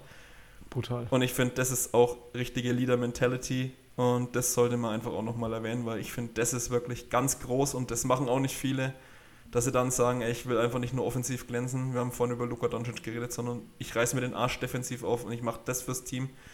Und deswegen, ja, das ist mir auch irgendwie noch so ein bisschen im Gedächtnis geblieben. Ja, Benner hat die wichtigsten Dinge gesagt. Es bleibt einfach die Erinnerung an ein schönes Turnier. Äh, das kann man so einfach zusammenfassen. Etwas, was unglaublich viel Bock gemacht hat und ähm, der WM-Titel geht für die Spieler nicht mehr weg, aber ich glaube auch, dass dieses ganze Turnier, äh, das ist einfach etwas, was bleibt. Da werden wir auch in vielen Jahren noch drüber, drüber nachdenken oder daran zurückdenken. Und das ist, glaube ich, einfach gut. Ja, Ja, safe. Und äh, wie gesagt, nicht nur, weil die Deutschen Weltmeister geworden sind, sondern eben aus, aus vielen anderen Gründen. Was ich nicht so spektakulär fand, war übrigens das Maskottchen. Weiß nicht, ob ihr das gesehen habt. Diesen total strangen Roboter, der auch noch eine Hose anhat. Äh, dabei wissen wir doch alle, dass Maskottchen grundsätzlich keine Hose anhaben. Warum hat der Einzige, der dann ein Roboter ist, eine Hose an? Das macht doch keinen Sinn. ähm, das verwirrt mich nach wie vor. Ähm, aber ansonsten scheint das ja, ja, irgendwie auch so, so gastgebermäßig. Also man hat von vielen gehört, die dann irgendwie in Japan von Ort waren oder auf den Philippinen, dass das irgendwie super abgelaufen ja, ist, gute Stimmung. Ganz kurz noch, hm? ganz was, weil du hast gefragt, was positiv aufgefallen ist. Und da möchte ich ja. nur mal einmal sagen, was unfassbar mir negativ wieder aufstößt, sind die Ticketpreise. Ja, Ey, ja. Also da muss ich einfach nochmal kurz zwei Sätze sagen, weil ich das so unverschämt finde und so unfassbar. Du gehst in ein Land und das ist für uns ähm, nicht so greifbar, weil wir haben jetzt mit philippinischem Basketball nicht viel zu tun. Aber das ist scheinbar wirklich ein Land, das total Basketball verrückt ist. Also wirklich richtig, richtig Basketball verrückt, wo Basketball auch einen hohen Stellenwert hat. Mhm. Und das Durchschnittseinkommen auf den Philippinen ist halt nichts. Also das ist wirklich verschwindend gering. Und dann machst du Kartenpreise, die billigste Karte für, für, die, für die Viertelfinals oder was es war, oder Halbfinals, 120 Euro. Das ist, das, das ist wie, wie bei uns wahrscheinlich 5000 Euro oder sowas. Also, sorry, du machst doch, warum gehst du dann in so ein Land? Ich verstehe sowas nicht. Also, entweder du gehst in so ein Land und sagst, ja, das ist, ich will da Aufbauhilfe leisten und ich will da die Fans erreichen und ich will die mitnehmen und so. Und äh, dann muss ich dann aber auch gewährleisten können, dass die sich das leisten können. Also was bringt mir denn so ein Turnier, wenn ich dann am Ende des Tages, und so war es dann halt teilweise auch, fast leere Hallen habe? Ähm, ja. Das ist was, wo ich sagen muss, das werde ich nie verstehen. Das ist aber scheinbar regelmäßig, also das sieht man ja auch immer öfter oder relativ häufig bei Fieberturnieren, dass die Hallen da, wenn das Heimteam nicht spielt, komplett leer sind, außer bei Deutschland, muss man sagen. Ähm, aber da ist die Kaufkraft halt auch eine andere, aber ich, und die sind auch halt relativ begeisterungsfähig, aber ich verstehe es trotzdem nicht und das wollte ich einfach nochmal loswerden. Wie man sowas machen kann, ähm, so eine basketballverrückte Nation dann und dann sperrst du da viele Leute aus, ähm, weil die sich die Karten einfach nicht leisten können. Ich finde sowas immer wieder unterirdisch, muss ich ehrlich sagen. Ja, und sich dann wundern, dass halt Plätze in der Halle irgendwie frei sind, obwohl das doch so ein tolles äh, Event ist und so weiter. Ne? Also es ist wirklich das, das, das finde ich unverschämt. Aber das ist halt, muss man auch sagen, egal bei welcher Sportart, so diese internationalen Verbände, die scheinen sich da alle nicht besonders viel zu geben. Wir, wir machen immer viele Witze über die FIBA, äh, über die FIFA jetzt in dem Fall, aber ob die FIBA da so viel besser ist, ich meine, da hängt ja wieder mal alles mit allem zusammen, ne? Ähm, ich, ja, ich, ich stimme dir vollkommen zu. Und äh, es ist einfach ein bisschen eine Frechheit, das muss man halt anpassen. Ähm, Gut, also ich habe jetzt eigentlich auch sonst nichts mehr äh, Sinnvolles beizutragen. Äh, dementsprechend würde ich sagen, freuen wir uns schon aufs nächste Turnier, oder? Weil die Deutschen ähm, sicherlich wird weiterhin auch, ja, wird Olympia sein, genau, mit guten Chancen. Wobei ich jetzt ganz ehrlich sagen muss, also ich will jetzt hier nicht äh, nörglisch klingen, aber ich denke schon mal, dass äh, nachdem ich den Amis vorhin Ignoranz vorgeworfen habe. Bei Olympia kann man es ihnen ja nicht vorwerfen. Also wenn die damit alle Ernsthaftigkeit rangehen und äh, auch die Serben dann, übrigens. Auch die Serben, genau. Ja, viele andere Teams natürlich auch. Ne? Also es haben ja auch noch andere Stars von anderen Ländern gefehlt. Es waren nicht nur Amerikaner, die nicht dabei waren. Ähm, aber dann sind sie natürlich wieder absolute Top-Favoriten. Dennoch, ähm, ich freue mich auf, auf deutschen Nationalmannschaftsbasketball auch weiterhin, weil wir, es wurde ja lang und breit über die goldene Generation gesprochen und so weiter. Also da sind wirklich auch noch Jungs, die nachkommen. Und ich glaube, die werden uns auf Jahre hinaus äh, durchaus Spaß machen. Und für uns äh, geht es dann ja jetzt dann schon mit sieben Meilenstiefeln wieder Richtung NBA. Wir haben jetzt hier den zum Tag der Aufnahme 12. September. Ähm, so ganz weit weg ist der Saisonstart nicht mehr. Das heißt, wir müssen uns langsam mal dran machen, die Season Previews aufzunehmen, Jungs. Da freue ich mich auch schon drauf. Und äh, wir haben es, äh, oder ich habe es heute schon mal festgestellt auf Twitter und vorhin mit euch besprochen, wir müssen unbedingt auch nochmal einen äh, Trikot äh, Schrägstrich Jersey Podcast machen über die aktuellen NBA Jerseys. Da gibt es immer drüber zu reden und zu berichten und da äh, würde ich sagen, nehmen wir dann auch Siro wieder mit dazu. Ähm, der wird sich da kaum rausdrängen lassen. ähm, insofern euch äh, danke fürs äh, Mitquatschen und wir hören uns dann beim nächsten Pod, ne? Jo, macht's so gut. Ciao. Macht's gut. Haut Ciao. rein. Ciao. Catches free, no.